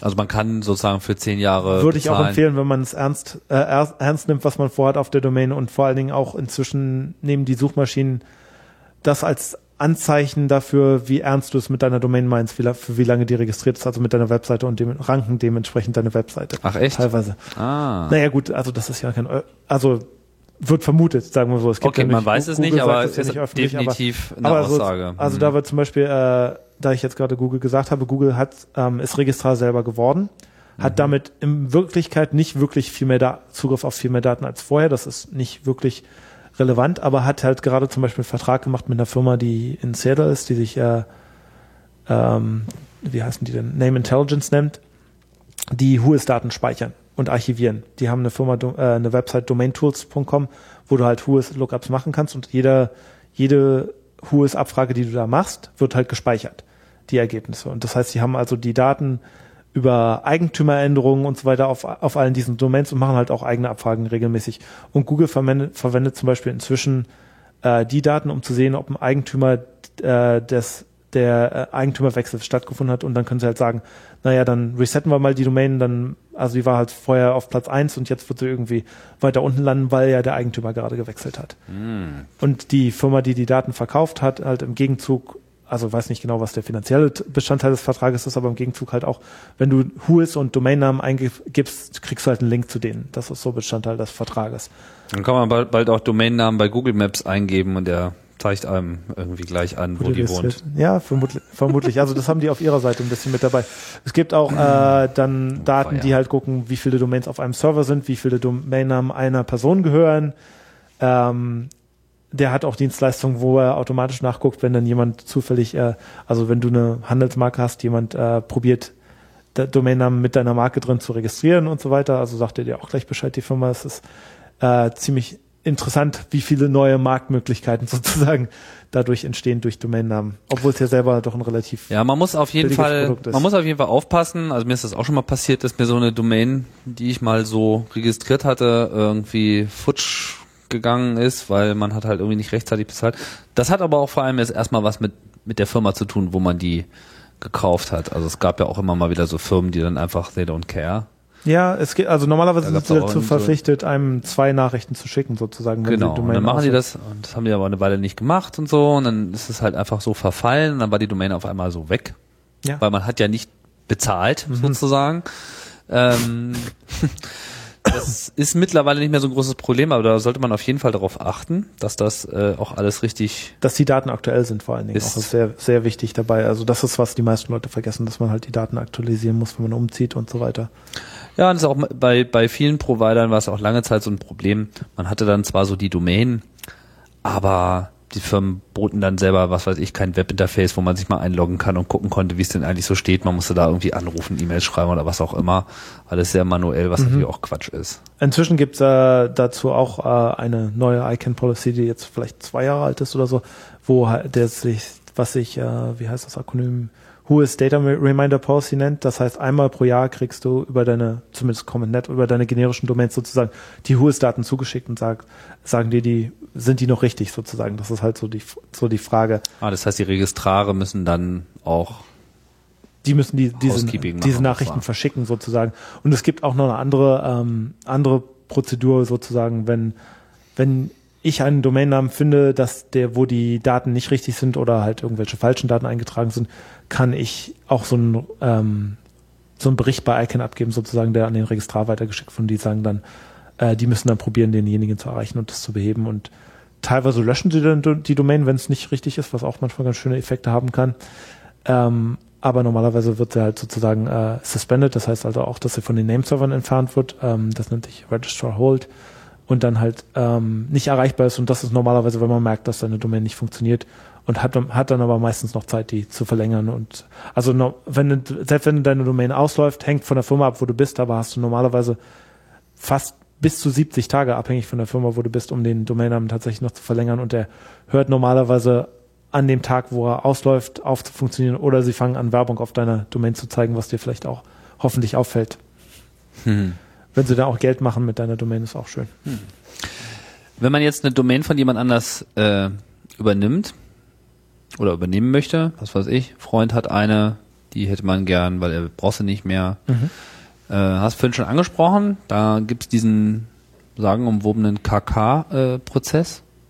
Was heißt das eigentlich? Äh, wofür KK steht, weiß ich jetzt auch nicht. Ich habe mit DE-Domains meistens nicht mehr so viel zu tun. Ich habe da zwar mal, Das ist jetzt so eine deutsche Eigenschaft. Dass ich habe da mal ein Training heißt. abgelegt bei der DENIC irgendwie über einen Tag, aber ich weiß nicht mehr genau, was, äh, wofür das steht. Ähm, Konnektierungs, Kommando.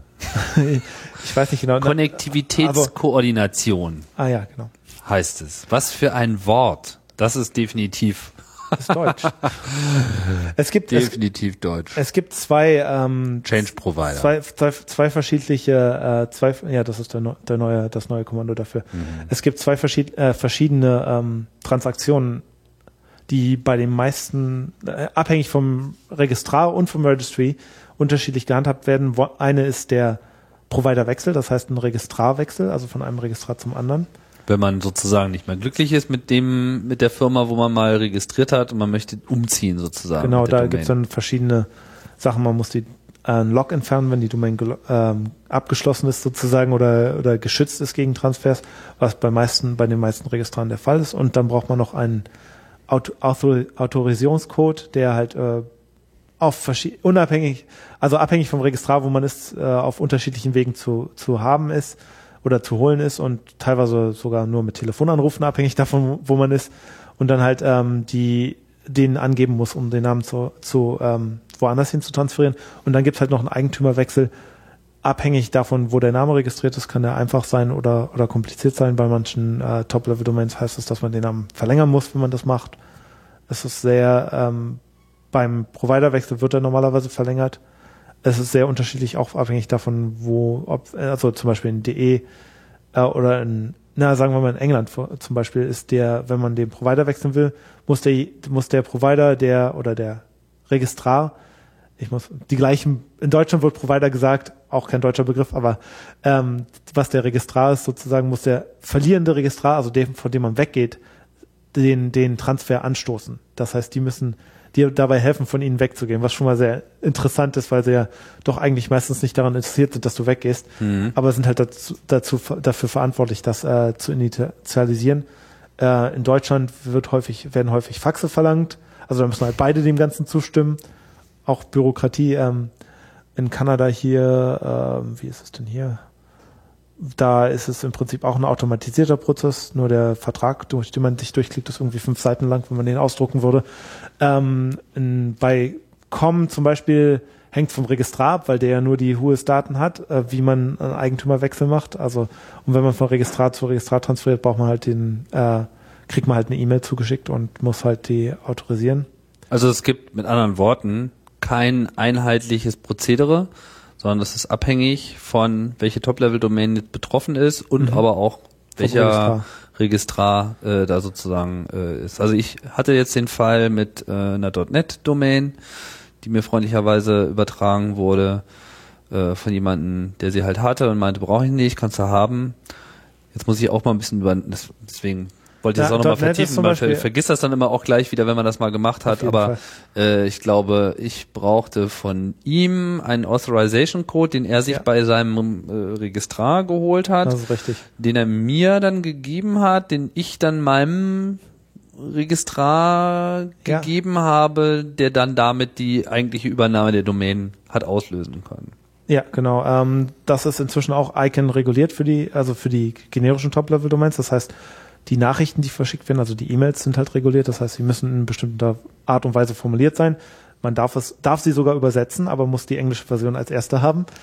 Ähm, und ja, der Domainname muss äh, erstmal äh, ent, entsperrt werden sozusagen, bevor, also ein Unlocking nennt sich das, bevor, los, äh, bevor du den Transfer überhaupt initialisieren kannst. Und äh, früher gab es noch das Problem, dass normalerweise der Registrar, der dann ähm, die Domain verloren hat, häufig gesagt hat, nö, lass ich nicht zu.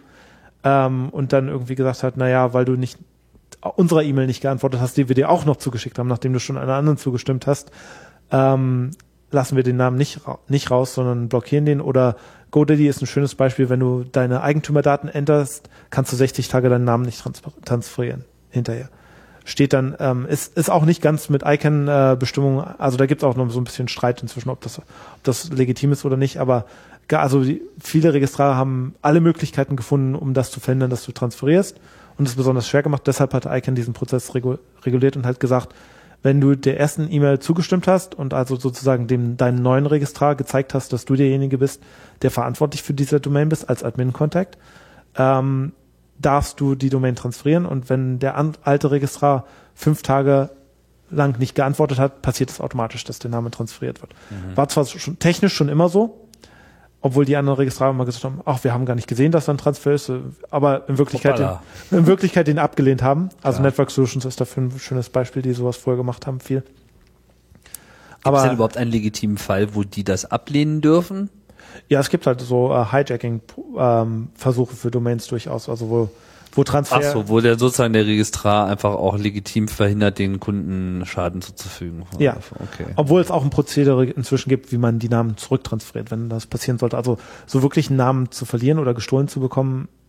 Also ich meine, gut, wenn du ein richtiges, wenn du eine Seite hast, wo du Sachen drauf verkaufst, sind fünf Tage schon schlimm, wenn es fünf Tage dauert, bis du den Namen zurück hast. Absolut, aber ist schon mal ganz gut, wenn man den überhaupt wieder bekommen Ja, kann. genau, inzwischen Also man merkt aber auf jeden Fall, das ist alles noch ein sehr junges Business. Also auf jeden Fall. Und äh, die Regeln ändern sich in Windeseile, so wie sich die Probleme dort äh, auch am laufenden Meter äh, ändern. Äh, ich würde ganz gerne nochmal, auch wenn wir das jetzt schon ein paar Mal angesprochen haben, aber das ist natürlich auch sehr interessant. Also wir haben über Domain äh, Parking und diese Side- Sidefinder-Problematik von ähm, VeriSign gesprochen. Uh, Domain-Testing haben wir angesprochen. Uh, was sind denn so noch aktuelle oder auch schon generell seit längerer Zeit wirklich existierende Probleme, die jetzt diesen DNS-Markt äh, so angreifbar machen? Also mir würde jetzt, ich meine generell so dieses Domain-Grabbing ist natürlich von Anfang an schon ein Problem gewesen. Firmen gucken sich halt im Markenverzeichnis um und haben dann diese Domains erstmal gehalten, wobei das jetzt nicht so sehr ein Problem Naja, wenn es eine Marke DNS-Welt auf den. Namen gibt, gibt es ja auch einen Prozess dafür, wie man den per UDRP, Universal Dispute Resolution Policy, wo man halt sozusagen äh, beantragen kann, dass man den Namen zurückbekommt. Für Firmen relativ einfach, für Privatleute nicht unbedingt. Um, also nicht unbedingt so einfach kostet irgendwie um die 1000, 1500 Dollar so ein ähm, so ein, so ein äh, Prozess anzustoßen sozusagen. Was ist denn das Uniform Domain Name Dispute Resolution Policy? Das heißt, es ist so eine Formalisierung, wie man Streit. Ja, wie man Streit belegt. löst. Im Prinzip gibt es äh, mehrere Organisationen, zum Beispiel die äh, WIPO, die äh, World International Property Organization, die halt diese Disputes ähm, löst sozusagen. Das heißt, ich habe einen Domainnamen registriert, also ich habe irgendwie einen Firmennamen, ähm, äh, mir fällt jetzt gerade kein Beispiel ein. Okay, also ich habe einen Domainnamen und jemand hat eine Variante von meinem Domainnamen registriert und ich denke, das sollte halt meiner sein. Also ich habe irgendwie apple.com und der hat appleinc.com oder so. Ja, oder auch so das typische mit und ohne Bindestrich. Äh, Ja, oder Nissan.com ist ein schönes Beispiel, weil die, da gibt es schon lange Streitigkeiten um den Namen. Ist der Eigentümer heißt tatsächlich Nissan mit Nachnamen, hat eine Firma Nissan Technology Consulting und der Autohändler hätte doch eigentlich ganz gerne diesen Namen und streiten schon seit Jahren hin und zurück. Ist vielleicht kein gutes Beispiel, weil sie, weil es halt doch äh, sehr, sehr ähm, umfangreich ist sozusagen. Aber UDRP ist halt so ein Prozess, wo ich sagen kann, ähm, ich zu WIPO gehen kann und sagen kann, also oder zu irgendeiner, zu einer Organisation, die von ICANN diesen Prozess, äh, ICANN Erlaubnis bekommen hat, diesen Prozess durchzuführen, ich sagen kann, ich habe Anspruch auf diesen Namen, weil ich eine Trademark habe oder weil ich den Namen schon länger benutze oder so. Ähm, gibt natürlich im internationalen Zusammenhang da auch einige Probleme, weil ja nicht alle Firmen immer gleich international tätig sind oder andere Namen, andere Leute denselben Namen vielleicht benutzt haben in einem, in einem anderen Land. Aber die sagen, äh, da setzen sich dann Experten hin sozusagen, äh, die nicht unbedingt viel bezahlt bekommen und die machen dann eine Entscheidung anhand der Fakten, ob du das böswillig registriert hast, sozusagen, um von ihrem, von einer Marke zu profitieren. Äh, es gibt halt so verschiedene Entscheidungspunkte, wo du in allen zutreffen musst. Und es gibt dann heut, heutzutage auch viele äh, Reverse-Hijacking-Versuche, wo halt äh, Firmen durchaus probieren, generische Namen oder Namen, die generisch sein könnten, äh, zu bekommen durch so einen Prozess und dann teilweise auch damit Erfolg haben, weil häufig derjenige, der sozusagen der Schuldige ist oder der Angeklagte am Anfang halt irgendwie ähm, es versäumt zu antworten, weil teilweise kriegen sie die Nachrichten nicht oder so. Also es hängt halt immer davon ab, wer wie viel Rechtsanwälte bringt und, und Papierkram und also wenn man in so einem äh, ähm, Verfahren mit drin ist, ist es halt wichtig, dass man zum Beispiel äh, mehrere Personen in, in dem Panel hat, die nachher entscheiden und nicht nur eine, damit man halt eher äh, eine neutrale Meinung hat. Ich finde das ja schon interessant, dass überhaupt solche, mh, ja, so eine Resolution Policy so formalisiert gemacht wird, dass sie ja im Prinzip auch im hohen Maße ähm, automatisierbar ist. Das ist ja sicherlich auch ein also auf der einen Seite geht es da sozusagen um einen klaren Prozess, auf der anderen Seite frage ich mich, wie viel da noch Fax rumfliegen oder nicht schon irgendwie äh, die passenden IP-Pakete dazu ja, generiert häufig werden. ist es, also das Panel findet tatsächlich noch statt und es ist auch so, dass teilweise noch Aktenordner durch die Gegend geschickt werden mit Belegen und hohes Mhm. ausdrucken und sonst was. Also ähm, es ist noch archaisch, aber dadurch, dass es bestimmte Kriterien gibt, könnte man eventuell einen Teil davon automatisieren. Aber ich glaube, die Kriterien selber sind halt noch immer nicht so also ob es jetzt wirklich böswillig ist oder nicht, häng- hängt es davon ab, was derjenige mit der Domain macht. Also über die letzten Jahre zum Beispiel hat sich dieses Domain-Packing, also Werbung auf einer Domain anzeigen, inzwischen so herausgestellt, dass es nicht unbedingt böswillig als böswillig zählt. Also es hat sich halt verändert über die letzten Jahre, weil es halt immer mehr Leute gibt, die sowas machen. Ähm, und halt auch, äh, also es ist Ermessenssache dann in dem Fall, ob, ob es tatsächlich der Fall ist. Und man kann dann zum Beispiel auch gucken, gab es schon andere Anträge gegen diese Personen? Ist es, ist es was, was wiederholt stattfindet oder ist es eine Sache, die nur einzel, ein, einzel, ein Einzelfall ist sozusagen? Gibt jetzt gerade aktueller Fall ist Chicago, Chicago 2016.com, also in 2016 sollen in Chicago hat sich um die Olympischen Spiele beworben. Da hat jemand äh, die Domain, ein Student, glaube ich, die Domain Chicago 2016.com registriert und hat halt auch Tokio und so weiter, also die anderen Städte, die sich beworben haben, damit eingetragen und gibt halt ein paar Städte, die jetzt probieren, die Domainnamen von ihm weg, wegzunehmen. Und er sagt halt auch, eigentlich ist es ja nur eine Bewerbungsseite und ich mache ja was Gutes für die Stadt, weil er halt wirklich Webseiten gebaut hat unter den Namen. Ähm, also er will halt, er sagt, er will halt nur die, das, den Zweck promoten, aber da das bei allen 18, Stä äh, 18 Städten gemacht hat, für die, bei denen er wusste, dass sie sich bewerben, ist halt die Frage, ob er wirklich seinen Chicago sozusagen bewerben will oder Mhm, was der. Hintergrund jetzt ist. Ähm, abgesehen von dieser ganzen Squatterei und Besetzerei, aus äh, welchen Gründen auch immer, gibt's natürlich auch technische Probleme mit DNS. Wir haben ja schon erwähnt, altes Protokoll, so wird schon lange betrieben und wie auch E-Mail, was auch so ein äh, ein altes Protokoll ist, was so unter der, der Realität 20, 30 Jahre später äh, zusammenzubrechen scheint. So mit Spam und so. Ja. Gibt's natürlich auch bei DNS eine ganze Menge Ärger. Erst vor kurzem hat ja Dan Kaminski wieder mal eine große Sicherheitslücke ähm, nachgewiesen. Da ging es wieder mal um die Software Bind, die ja, keine Ahnung, wahrscheinlich immer noch so gut 80 Prozent des Ja, Inter- die meisten Nameserver sind sicherlich noch, laufen heute noch auf Bind, ja. Schließt das die Rootname-Server eigentlich ein? Ähm, ich glaube, die haben teilweise ihre eigene Lösung, bin mir nicht unbedingt äh, sicher. Also ich glaube, ein Teil von den Rollen läuft bestimmt noch auf Bind, ja. Du setzt aber nicht Bind ein. Ähm, wir benutzen äh, TinyDNS oder DGB DNS und, und PowerDNS, was kommerziell ist auf manchen Systemen. Also das hängt, ähm, Bind ist, ist, ist sicherlich noch die wei- weit verbreitete Software. Ähm, für die Attacke selber waren die Root-Server jetzt zum Beispiel nicht zugänglich, auch wenn sie selbst noch Bind einsetzen würden. Ähm, das war, ne, war sozusagen eine Cache-Poisoning-Attack. Das heißt, für die Nameserver, die die Anfragen cachen, so wie wir es vorher besprochen haben, also bei Internet-Service-Providern und so weiter, ähm, gab es eine Möglichkeit, das Cache zu überschreiben. Das heißt, man könnte dann plötzlich mal die Domainnamen deiner Bank ähm, auf eine andere IP-Adresse ähm, laufen lassen, sodass dann halt die Bankdaten und Kreditkartendaten, die jemand eingibt, da halt auflaufen und gespeichert werden können. Für eine Phishing-Attack sozusagen in dem Sinne, aber halt ein bisschen ähm, weit verbreiteter, weil es halt doch recht viele User betreffen würde, alle, die bei diesem Nameserver sind. Und mit der Bekanntgabe dieser, äh, ähm, dieser, na, diese, diese Sicherheitslücke. Sicherheitslücke wurde halt ähm, irgendwie dann auch relativ schnell ein Patch veröffentlicht, was halt, äh, wo hoffentlich alle Leute ihre Nameserver geupdatet haben, wie ähm, das immer so der Fall ist. Also man muss ja seine Software doch immer auf aktuellen Stand halten. Heutzutage. Mhm, auf jeden Fall.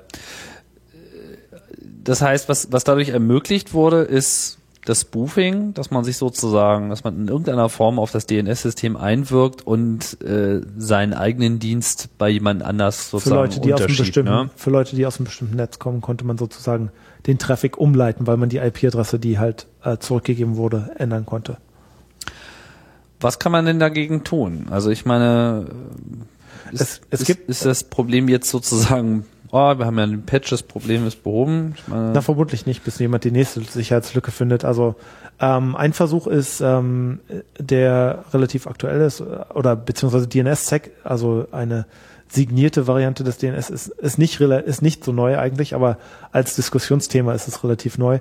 Ähm, zum Beispiel .org äh, will das einführen für ihre Domains. Das heißt, dass sozusagen die Nameserver-Files signiert werden und dann halt auch ähm, authentifiziert werden äh, können darüber. Ich kenne jetzt nicht alle technischen Details hundertprozentig genau, aber ich weiß, dass auch gerade darüber äh, geredet wird, dass die ähm, Root-Zone-Files, also die zwischen den Root-Servern hin und her geschickt werden, auch verschlüsselt werden sollen. Streitet sich gerade VeriSign und ICANN darüber, wer denn den Schlüssel dazu haben soll im Endeffekt. Also wer halt Aha. dafür verantwortlich ist, den Schlüssel zum Internet in der Hand zu halten. ah ja. Und äh, ich Da denke, es wird, sicher, bestimmt großes Interesse. es wird sicherlich auch noch eine Weile dauern, bis das tatsächlich überall implementiert ist und so weiter. Also genauso wie IPv6. Aber äh, ist denn das technisch soweit ähm, einsetzbar? Oder ist Äh, das, gibt's daran Zweifel? Na, es ist definiert. Ich würde sagen, dass die, dass mir persönlich noch nicht, also ich habe die sicher, also es ist sicherer sicherlich, aber die totale Sicherheit ähm, habe ich noch nicht ganz verstanden, warum das komplett sicher ist als als als alles andere sozusagen. Aber ich denke da, ähm, ich bin auch nicht der Kryptographie-Experte und so weiter. Also Ja gut, aber ich meine, das macht ja, geht. macht ja vom, vom Grundansatz her schon mal Sinn. Ich meine, ich weiß jetzt auch nicht, inwieweit die Implementierung all, allgemein als äh, narrensicher gilt, beziehungsweise inwieweit noch äh, weitere Schlupflöcher da sind. Aber die, die Grundidee, eine Datenbankauskunft auch zu signieren, sozusagen kryptografisch, um sicher zu sein, dass dieser Datenbestand, den man da erhält, dass man den auch sozusagen überprüfen kann, kryptografisch, ja, das, was jetzt hier drin steht, wie bei einer E-Mail, ist sinnvoll, ja. ist, äh, das ist ja äh, ganz ohne Frage äh, sinnvoll. Man fragt sich eigentlich, warum nicht schon früher und warum immer noch nicht überall.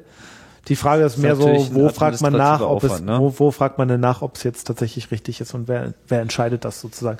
Und es gibt natürlich bei Domainnamen noch ähm, vers viele verschiedene Angriffspunkte, wo man äh, dann trotzdem noch die einzelnen Sachen verändern kann. Also häufig gibt es ja viel so Social Engineering, wenn Leute Domainnamen klauen oder unter Kontrolle bringen, wo halt einfach der Registrar mal angerufen wird und bis man beim richtigen, bei der richtigen Person ist und dann die dann die Änderung für einen machen sozusagen gibt auch keinen Einblick darüber, wer auf was zugreifen kann, der beim Registrar arbeitet.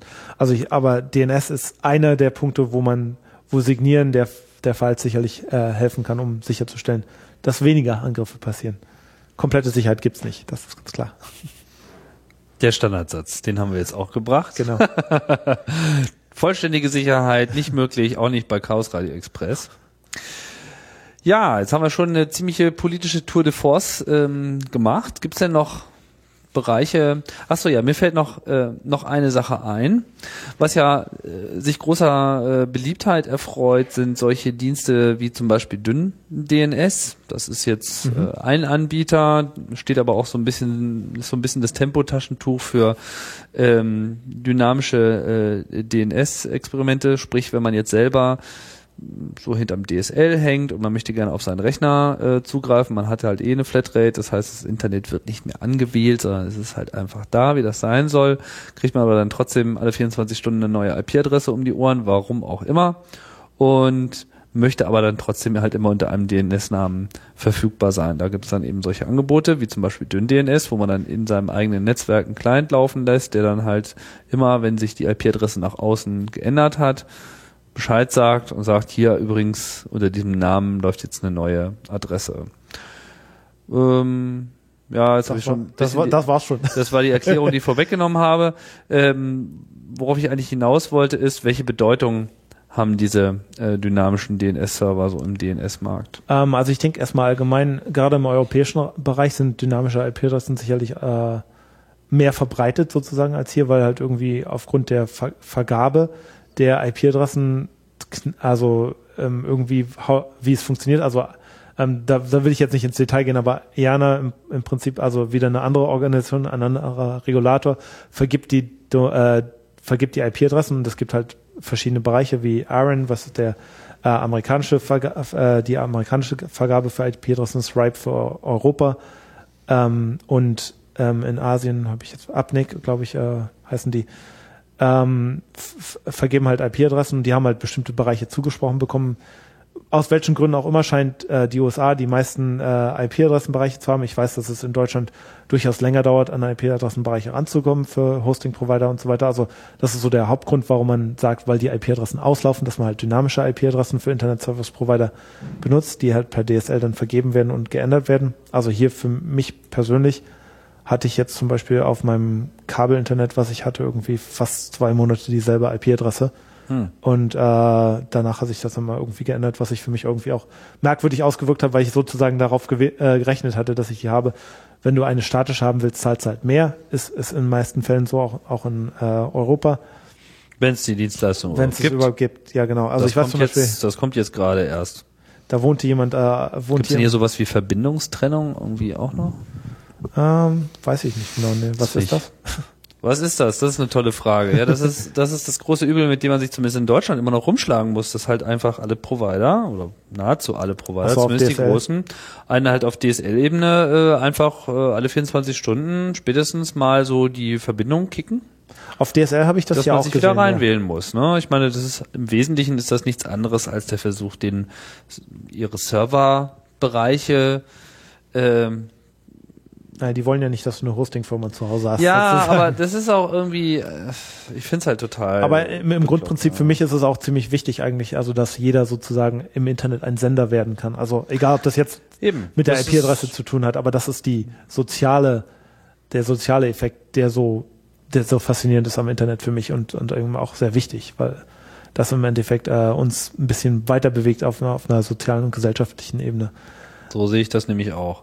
Da ist halt dünn DNS dann zumindest ein bisschen der Retter in der, in der Not. Ähm, ja, fällt dir da noch irgendwas äh, so ein? Die Also ich, ich wollte gerade noch erzählen, weil du gerade sagtest, dass die statischen IP-Adressen sozusagen was ist, was eingeführt wird. Also es hängt halt davon ab, wo, wo du bist. Ich weiß, dass jemand äh, in der Karibik war, auf, auf einer der Inselgruppen, ein Kunde von der Firma, wo ich gearbeitet habe, und der wollte halt eine statische IP-Adresse haben und die wollten dann gleich mal 3000 Dollar pro Monat dafür haben, weil sie halt der einzige Anbieter sind auf der Insel für Internet. Also ähm, gibt es auch schöne Halsabschneidereien.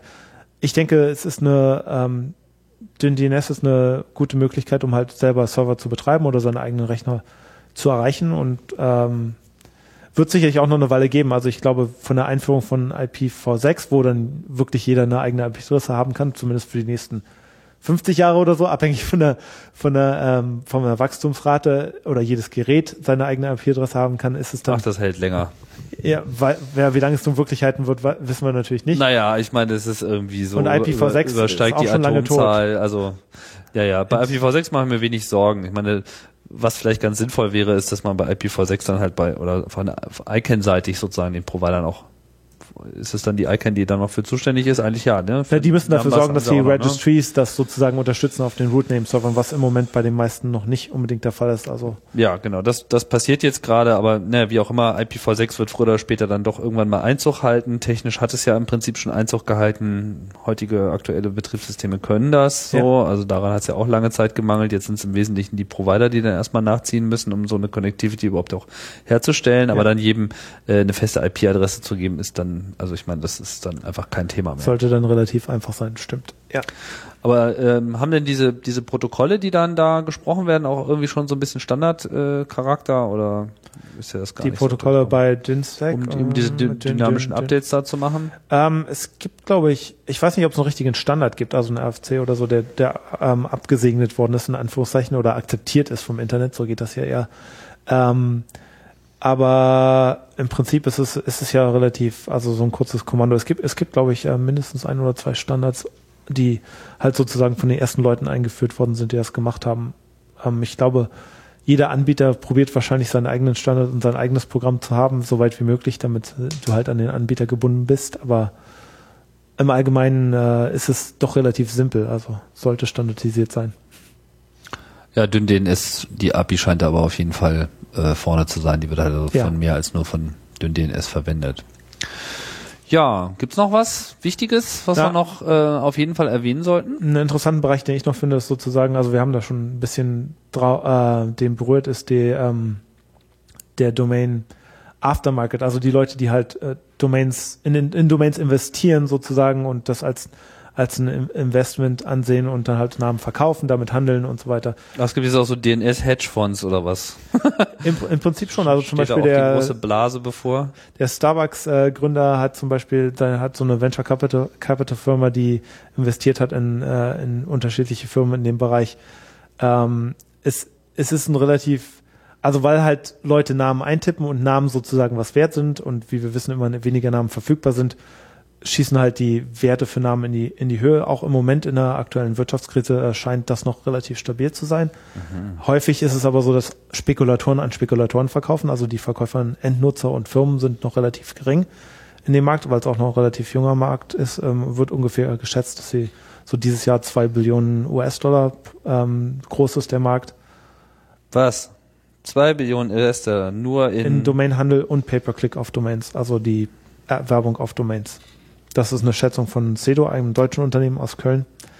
Ähm, ich weiß nicht genau, woher die ihre Daten haben, aber ich sehe halt viele Verkäufer. Also dieses Jahr war, glaube ich, der größte Verkauf bis jetzt irgendwie so 500.000 Dollar oder so und oder 750.000 Dollar und die Namen werden auch nicht unbedingt, wird halt nicht immer bekannt gegeben, was der Verkauf tatsächlich ist. Also an den ich gerade gedacht habe, war iReport.com ist verkauft worden an CNN, die das halt benutzen, um für ihre für ihr YouTube sozusagen oder wie auch immer das also Citizen Journalism, also für für die für die ähm, Seher, damit sie selber äh, sich am Geschehen beteiligen können und nicht dafür bezahlt werden. Ja, ja, wo, genau die, die Webseite, über die dann äh, vor kurzem äh, berichtet wurde von einem so, sogenannten Citizen Reporter, dass Steve Jobs jetzt einen Herzanfall hat, was dann wiederum Oh, auch auch entsprechende äh, Auswirkungen hat auf den Aktienkurs. Das scheint dann schon eng miteinander verflochten zu sein über zwei Das. Umwege. Das heißt, es ist im Prinzip auch so ein Optionsscheinemarkt, äh, der da langsam entsteht. Ja, wir vergleichen, ich vergleiche das gerne mit so, mit so einem Parkplatz. Das heißt, du bist hier in der Innenstadt, du hast, du hast ein, äh, hast ein Grundstück gekauft, als die Stadt noch nicht sozusagen da war und das Grundstück wird weiterverkauft und im Moment ist es halt ein Parkplatz, also eine geparkte Domain.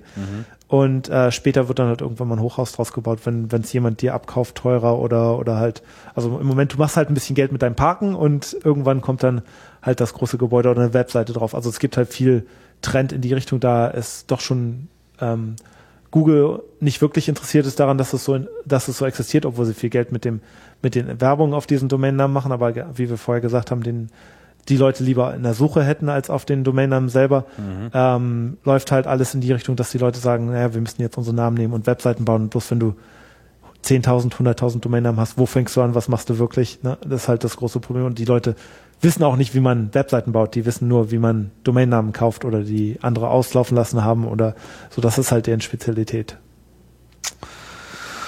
Oh weia. Naja, schauen wir mal. Äh, jetzt gibt's ja dann auch noch äh, Umlaute in den Domains. Ja, äh, IDN Domains International. was die Sache ja auch nicht unbedingt einfacher gemacht hat.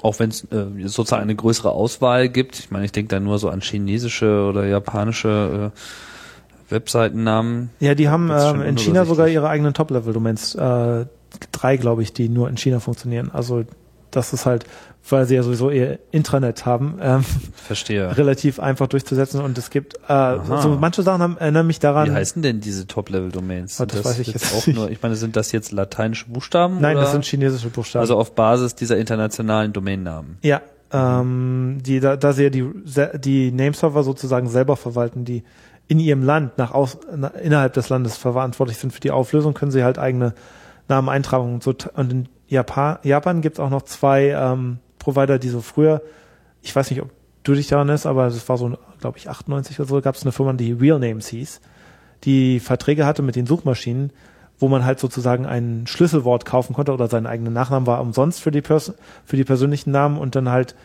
wie heute Werbung sozusagen dann immer sofort als erster da in den Ergebnissen war. Es gab halt nur einen pro Namen, der es verkauft hat. In Japan gibt es heute zum Beispiel diese Keywords noch, die halt äh, in zwei oder drei verschiedenen Netzwerken gekauft werden und alle, alle Internet Service Provider, die in Japan, Japan sind, unterstützen die. Ah ja. zum Beispiel. Also es sind halt so kleine Nisch, Ni- Nischenmärkte, die aber interessant sind, weil sie ja doch da China insbesondere dabei ist, groß zu werden und vielleicht uns dann auch irgendwann stärker beeinflusst. Es ist wichtig, ein bisschen darauf zu achten. Also ähm, ich Meinst du, was könnte uns dann auch noch drohen?